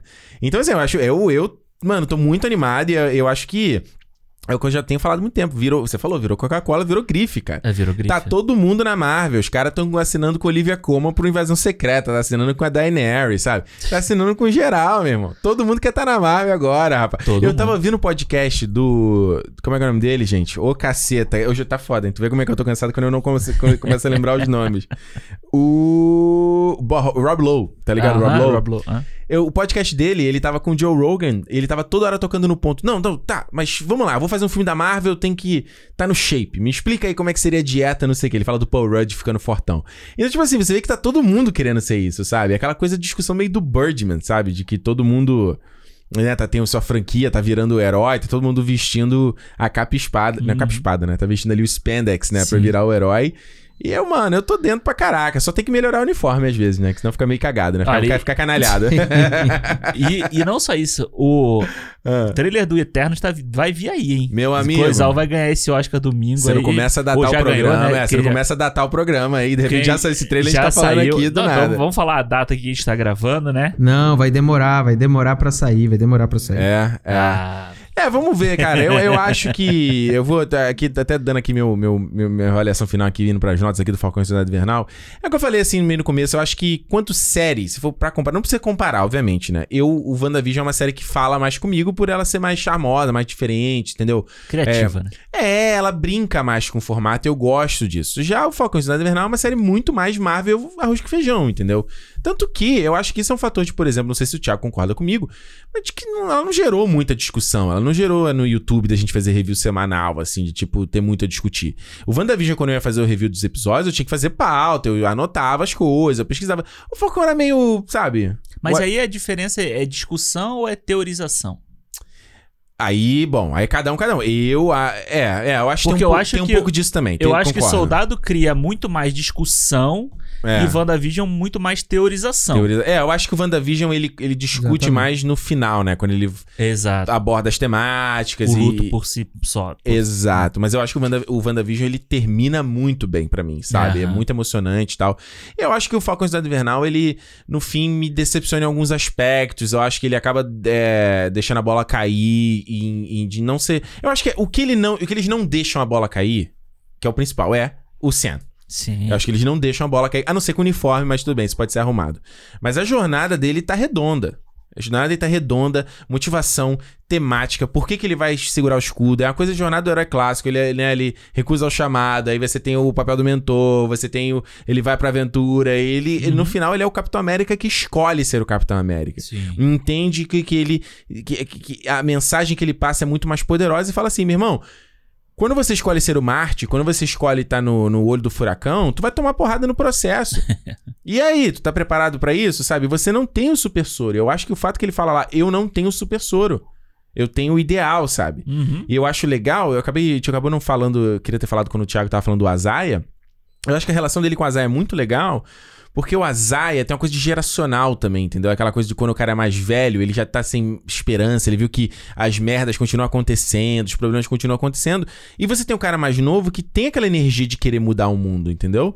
Que é importantíssimo. Por isso que existe morte e renascimento, porque é importante essa energia ser renovada pra fazer o mundo continuar girando, entendeu? E- Então acho que esses dois personagens, ele. ele, ele, ele- ah, rapidinho, Aham. Thiago. Thiago não, Alexandre. É, eu acho muito bacana você ver como. Você tem o Sam, e você tem o Azaia, e você tem o, o, o Buck de ser essas forças motivadoras, sabe? Do Buck pegar o escudo e falar assim: seu filho da puta, não larga essa merda, não, meu irmão. Uhum. É teu, sabe? Se tu largar essa porra de novo, vem aqui e vou enfiar no teu cu, entendeu?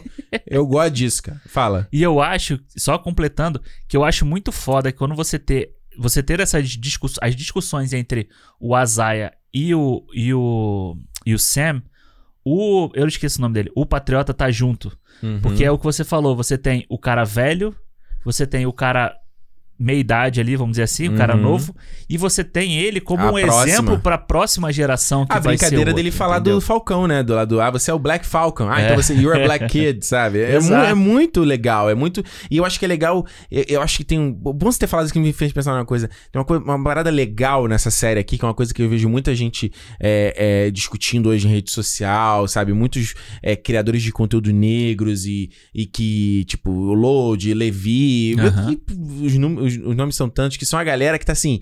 Mano, é, é black and proud, entendeu? É, é tipo, é orgulho de ser negro, é orgulho da cor da pele, é orgulho Sim. do cabelo crespo, é orgulho dessa porra toda, sabe? E é o lance que o, o, o- Sam tem aqui também, cara. Eu sou o Capitão América e sou um Capitão Negro. E é legal que o uniforme dele tem traços brancos que geram um contraste maior ainda, Aham. sabe? Então eu acho que tem umas paradas aí muito legais. Mas infelizmente só essa é a jornada do, do, do que falei aqui do Buck acho, acho fraca, a Sharon acho ruim. Acho que o Zemo eles perdem, dão um balai com o Zemo, o Zemo só, vol- só volta pro final. Eu dou 3,5 pra série. Olha aí. É. Boa. Então, cara, eu vou te Vai. falar. Eu vim. Eu ontem estava pensando assim. Eu vou para o cinema pra dar cinco estrelas pra essa série. Aí que tá, aí que tá. O cara, o cara vem enviesado aí, ó. Não, até onde eu tava vendo, eu vinha pra dar cinco mesmo. Comprado. Mas aí, o, o último episódio, eu vou te falar que ele me deu uma. Uma desanimada, assim, sabe? No, Ah. na- no que eu esperava, não no que a série me proporcionou de discussão, de tudo que a gente tava falando. Mas eu esperava que o final fosse ser um final. Mais apoteótico, é, né? um final porrada, sabe? Então, quando você tem ali. Eu acho muito foda ele chegar, o, o Sam como o novo Capitão América e tal, não sei o quê. Só que aí, quando ele vai dar aquela entrevista lá, pra, sabe, aquela hora que ele tá falando com os Muito caras ruim. ali, falta. O que falta ali é consequência daquele, daquele ato, sabe? Falta. Tipo, ninguém baixa a cabeça pro cara que acabou de chegar, sabe? Dá um Principalmente sermãozinho ali, por né? pelo cara ser negro, sabe? E aí todo mundo fala assim: não, ó, tá certo, não sei o quê, não, você tá certo. Faltou, sabe, tipo, mostrar depois um grupo protestando, sabe? Um, um supremacista branco lá protestando, porque quando o Azaia fala pra ele sobre os Red Tails. Sabe, que eram os caras que pilotavam os aviões na Segunda Guerra e Uhum. voltavam pra casa e encontravam a cruz pegando fogo no quintal deles. Isso é muito forte, sabe? É. Então, Mostrar quando- que, assim, que a luta continua, né? a luta continua, não é É. porque ele virou o Capitão América que tudo ficou certo, tudo Bonito ficou e maravilhoso, né? final da novela no finalzinho ali, sabe? Então, Concordo. eu acho que isso foi uma coisa que me derrubou, fora assim, acho Sharon Carter horrível esse final, o final dela achei muito ruim, mano. Horrível. Achei muito ruim. Paula acho Braco. Que, acho que a questão do mercador lá, se tivesse, se não tivesse, ficaria de qualquer jeito a série, sabe? Não era importante. Colocaram uma importância no negócio ali que pra nada, que no final ela ainda fala no telefone com alguém que fica meio assim, tipo. Então, no final das contas, ela não era o mercador, sabe? Quem que era ali o. Não, ela, ela tá assim, ó, galera, o mercado tá aberto. Foi meio É, que ela isso. tava falando, tipo, com um zoom, assim, por uma. É, entrou ela num- botou no Zap, Zap Business, Entendi, WhatsApp Business. entendi. Ela falou, Entrou galera, tem oferta aqui. No grupo Madrepor Bolado, ela entrou Madripoor lá. bolado, isso aí, ó, galera. Exato. Tá E- chegando mercadoria, É. tá chegando mercadoria. Vem chegando, doutor. Eu acho muito. Eu gostei. Eu gosto muito do Zemo na, na história, sabe? Acho que eu gostei dele. Eu acho o Daniel Bru um cara fantástico. Eu fui rever o Rush quando eu- eu- ele Pô, apareceu tem, a lá. gente tem que fazer um cinema pra esse filme, a gente sempre É, fala dele, cara, hein? tem que fazer. Ele é ótimo. É um É. filmaço, assim. Eu, eu gosto muito dele. E, mas eu acho que, realmente, os, apa os apátridas ficaram ali, sabe, tipo, perdidos na história. Também poderia ser uma história sobre consequências, sobre o que a gente viu no WandaVision, sabe, das pessoas voltando, essa questão das pessoas voltando e tal, Uhum. aquele desespero todo. Isso faltou eles trazerem mais disso, sabe? Eles ficaram realmente como uma força ali que no final das contas foi extirpada e pronto, e acabou. Uhum. E não tem mais conversa sobre o que aconteceu Uhum. sabe? Então, eu realmente esperava muito mais do final. E realmente, o que vale muito a pena é o, o Azaia, sabe? Com, com o, o, o Sam. A questão do Bucky com o velhinho lá, cara, fica, eu achei que pudesse rolar um papo maior ali. Ele fala e Mano, corta a cena e pronto. Vamos lá, na primeira. Alexandre, na primeira, assim, quando esse velhinho introduzindo, você descobre que ele matou o filho do Sim. velhinho, você sabe que o que, que vai acontecer no final, né? Você sabe Exato. que ele vai falar Mas podia ter rolado um papo entre eles ali, sabe? É, Uma- mó uma- picotado, né? Ficou picotado Mó pra picotado. depois ele aparecer olhando pela vitrine, não sei o que, blá, blá. Enfim, mas eu, eu, eu ainda acho que a série traz, o que a gente falou, traz muita discussão boa. E eu acho que traz um, um olhar pro futuro da Marvel pé no chão, Uhum. que é, um, é, uma, é uma coisa que eu tô Promissor. interessado a ver. Promissor. Sabe? É promissor, eu quero ver. E quero ver. E queria, quero muito que eles tenham coragem de meter o pé na, na ferida da- no Capitão América 4 que tá vindo aí. Só Sabe? depende do boné, cara. É, o boné, boné. Tem que botar o bonézinho pra trás, sabe? É, Igual pra ficar Pokémon. rebelde. Vou botar o Pokémon Ou- quando ele vai ou- lutar. É, eu botar na lateral assim, meio Sérgio Malandro, né? Pra ele ficar na, aí é. ficar na loucura. É. Fica nessa daí. Cara, eu vou. E, ah, e só uma coisa, eu acho muito legal a questão do escudo. Tá Ah. o tempo inteiro na história, sabe? Foda. O escudo, o escudo, o escudo. Porque uma hora que a Condessa fala que tem uma, uma área cinza sobre a questão do Não escudo. pertence a ninguém. O que o, é. o- o escudo não é do governo. Acaba que no final das contas, quando o, o Steve Rogers foge com o escudo, sabe, de- Uhum. no, no Soldado Invernal, ele tira dali, ele devolve pro Tony. Assim, ó, isso aqui é teu, toma essa merda aqui e depois o Tony devolve pra ele. Não, isso é seu. Exato. Isso é, isso é do Capitão América, isso é da, da- dessa entidade maior. Uhum. Tanto que o, o escudo do, do, do Walker acaba todo amassado. Nossa, era uma lata, né? Era um contas. latão. É. Latão. É, né? E Porque o não é de vibrânio, né? É, e o simbolismo disso é muito bom, sabe? É. Do tipo assim, é, tá quebrado, tá fudido igual a ele ali. É, é, exato, é o psicológico, as motivações, é, o que você acredita, né? Então, É. eu dou quatro estrelas, a mesma que eu dou pro WandaVision. Acho que o WandaVision é uma série mais criativa. Pô, e tu dá a mesma nota, mané? Sim, ué. Tá bom, então. Mas pra mim tá. Continua ali. Eu, eu vou, vou usar o mesmo argumento. Eu Ah. que dou quatro pra que o próximo eu possa dar quatro e meio, Ah, cinco. Tu tá igual, tu fez a mesma coisa no Mandalorian, caralho. Eu dou a nota aqui porque eu tô confiando no futuro. Eu baixei a nota da primeira temporada do Esse Mandalorian. porque- revisionismo aí não tá legal, não, hein? Mas eu acho quatro, cara. Eu gostei pra cacete. Todos, toda semana eu tava muito empolgado pra ver o episódio. Ah, E, enfim, foi Tá o último certo. episódio, beleza. Foi ali o, tá permitido gostar. o final da novela, mas que o penúltimo capítulo foi melhor, entendeu? ok, vai lá, Thiago, fala tu aí. Eu acho que o. Cara, eu acho. é, só voltando naquele negócio do WandaVision e das discussões e tal. Eu acho que WandaVision foi uma explosão, assim, pelas teorias, não necessariamente pelo.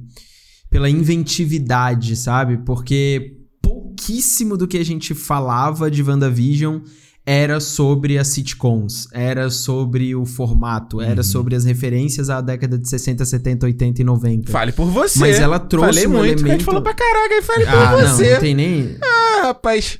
Nossa, mas não tem nem comparação, Mas de mano, não tem burburinho na internet comparação, não mano. é isso que as pessoas estavam falando. Né? É claro, porque é referência de É, véi, o que eu quero dizer, referência o de que eu quero dizer. Não, e, e é, é esse é o ponto que eu quero chegar. É esse é o ponto que eu quero chegar. Eu acho que os temas é, de, de discussão em si mesmo, do tipo, o que, que o roteiro pede pra você discutir e tudo mais, em WandaVision eram as referências à TV, ao formato de, de sitcom, ao formato de cinema e tudo mais.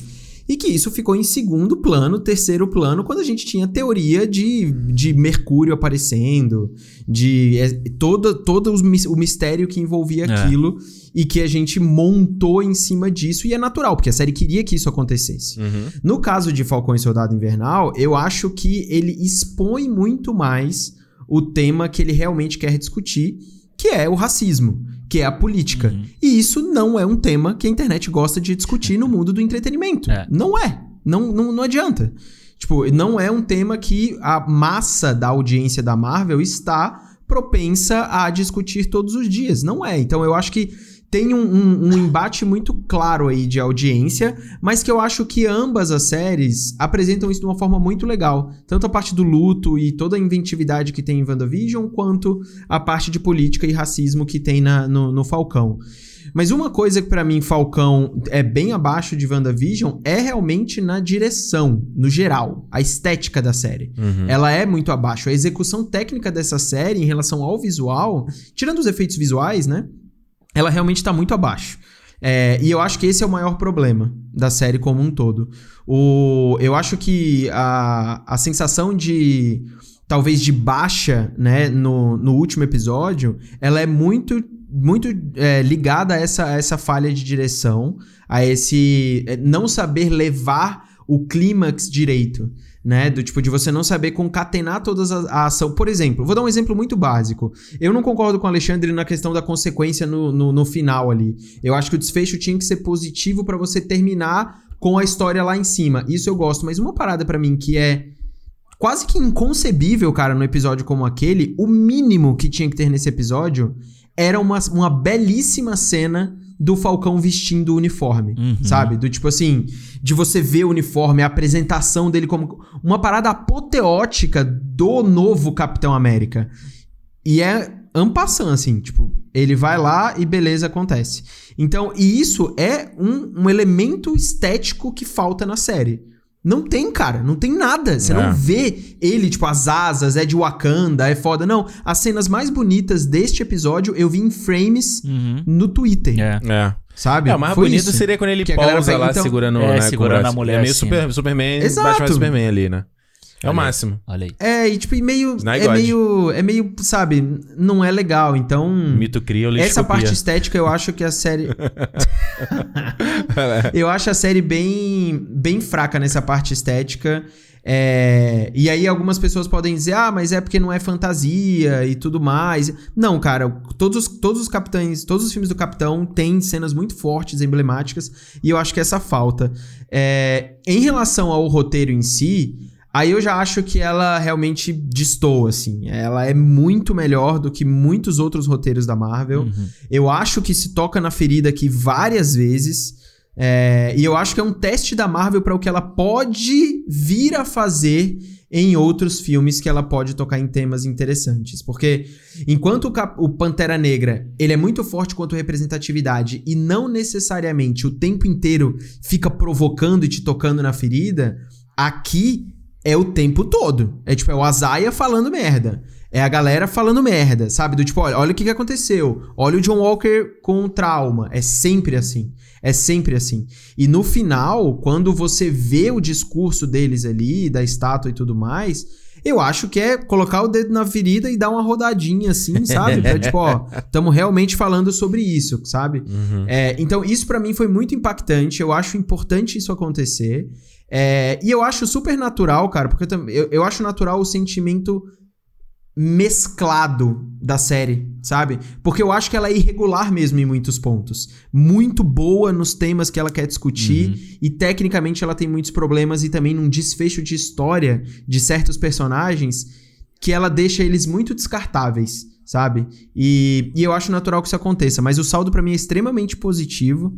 É, eu fiquei muito emocionado com o final da série. Eu também. Acho o quinto episódio o melhor de todos os episódios que a Marvel fez, desde WandaVision e tudo mais. É um roteiro muito melhor que vários filmes que a Marvel fez. É, então eu dou quatro, dou quatro estrelas também. Bonito, é isso aí, gente. Fechou. Gente, fechamos a segunda série da Marvel, Olha aí. cara. Mano, olha só aí, lembrando. Até o final do ano tem mais alguns, né? É, tem mais três, né? A Caralho. gente vai fazer o Arif também? O Arif não, né? Ah, se Vamos fazer o vai, Arif. vai se for boa pra caralho aí. Porra, tá bom. Vai ser irado, mano. Vai ser irado. Você já viu a Marvel fazer algo ruim? Exato. Ei, Não Toma. precisa nem de quatro horas pra isso, né? Oi. É isso aí, gente. Isso aí. Olha só, agradecer aqui meu querido Thiago Romarista, que até tarde, cansado, gravando com a gente, como sempre. Meu querido, olha, sempre prazer ter, ter você, tê-lo aqui. Lembrando, Thiago tá lá no YouTube fazendo vídeo a rodo. Eu nem gravei, a essa altura, nem gravei o meu review do episódio, ele já gravou dois vídeos. Já gravou o review e o que vai acontecer. Olha aí, futuro. É uma máquina, não dá. Não dá, mas enfim, tá lá no YouTube. tem o link aqui na descrição pra você ir lá seguir. Também tem o Chipo lá, o projeto bebê aí do, do menino. Fiz meu bolão do Chipo ontem. Que- Tava esperando ah, é? lá, Tava lá o o... bolão do Chipo? É, eu fiz. Tava esperando lá o Vai ter Falcão. prêmios também? Não sei, mas eu, Ih, tem mas eu ter. vou, vou salvei aqui, eu quero ganhar, eu vou ganhar. Aí só Eu fala, fiz- não, o bolão só vale para fiz- território nacional. Fiz Aí, apostas ousadas lá. É, ousadas? Olha aí, O fiz, que, que seria uma aposta ousada? Ah, sei lá, botei, botei Anthony Hopkins. Ah, não é ousado. Claro que É é. sensato. Ca- Cara, hoje eu tava vendo a galera falando, tipo, todas as listas falando que eh, já deu o Chadwick. Ah, é. Galera A gente falando que já sabe, deu, sabe, assim. sabe que vai dar o Chadwick, mas quem, eu acho que merecia. Então, é mesmo. ousado. Tá bom, vai, ousado. Pra, pro bolão? Ousado seria, sei lá, quem é o teu? O Gary Oldman, não tá? Também como Gary Oldman. Pronto, Gary Oldman. Isso seria Tá, o ousado. Gary Oldman e o Riz Ahmed. Aí, ó, pronto. Riz Ahmed Exatamente. Ganhou aí o Spirit. Ganhou? Ok. aí. É isso. Então, Chipo também, dá, lá, dá, uma, dá uma baixada aí pra conhecer que é bacana o serviço. O que a gente tem que falar aqui, Alexandre? Mas o quê? Já falei tudo, né? YouTube, Twitch, tamo lá. Ah, segue é. a gente. Já falou no Instagram. Porra, dá, dá uma moral lá. É sempre legal. Porque, gente, olha só. início. Vai assistir a Twitch semana que vem. Exato, cara. Porque a, a, a questão é, a gente. Né, são várias. A gente falou semana passada com o Jurandir aqui, né? São várias frentes pra fazer o projeto acontecer e crescer, espalhar mensagem, mais pessoas conheçam. Mas se tem uma coisa que mais, é, mais efetivo é o boca a boca. Sacou? É a galera, você mostrar pra alguém, apresentar pra outra pessoa, ó, conheça isso aqui, consuma. É quando você tá ouvindo o programa, postar lá nas stories. A gente sempre é, é, é, compartilha a galera que tá ouvindo. Essa é a maneira mais bacana de você ajudar o projeto, sabe? É, é, e, é- e até as plataformas, às vezes, né? O, lá, o, o Spotify, a gente tá crescendo no Spotify pra caramba Sim, sim. da galera que tá ouvindo a gente. É. Então é um jeito muito bacana de você ajudar o projeto. E claro, se você quiser ir além ainda, você pode virar o fansócio no, fan- no clube.cinemopodcast.com. É isso, né, Alexandre? É isso, tá bom, né? Sexta que vem, a gente. O que, a gente fala? Ah, já sei que a Semana que vem não tem Falcão. Olha aí. assim. Não tristeza. tem. Não, agora tem um mês de gap, mano. Um Pois é. mês Vai até a começar, vai começar a animação do Filone aí pra você assistir. Ah, essa do Filone também é Bad Batch? Acho que deve ser, né? Ah, ok, vai Filone God. Não sei. Não sei, mas se, se não for, o povo, o povo vai falar que é. Ah, você tem que ver pra justificar a assinatura do Disney Plus, senão tu vai falar, beleza, eu cancelo esse mês, quando estrear Loki eu assino de novo. Não, eu vou ver, vou ver National Geographic. Ah, vou, é o documentário do James Cameron que estreou lá. Tô baleia. vendo, tô vendo a série do Super Pato lá, das criancinhas. Tu tá vendo mesmo? Tô O vendo. que, que você tá achando? Qual é o seu review até o momento? É ruim. É ruim. É não é ruim. aquele ruim, mas é bom, não, é só é ruim. ruim. Não, é ruim, mas é bom. É, é bobinho. É bobinho demais. É só aquele É pra comfort, criança, pô. comfort, comfort show. Não, é pra criança. É pra criança ver. Tá certo. É isso, gente. Então, ó, semana que vem a gente tá de volta. E como eu sempre digo, se é dia de cinema. Cinema! Até semana que vem, minha gente. Tchau. Tchau.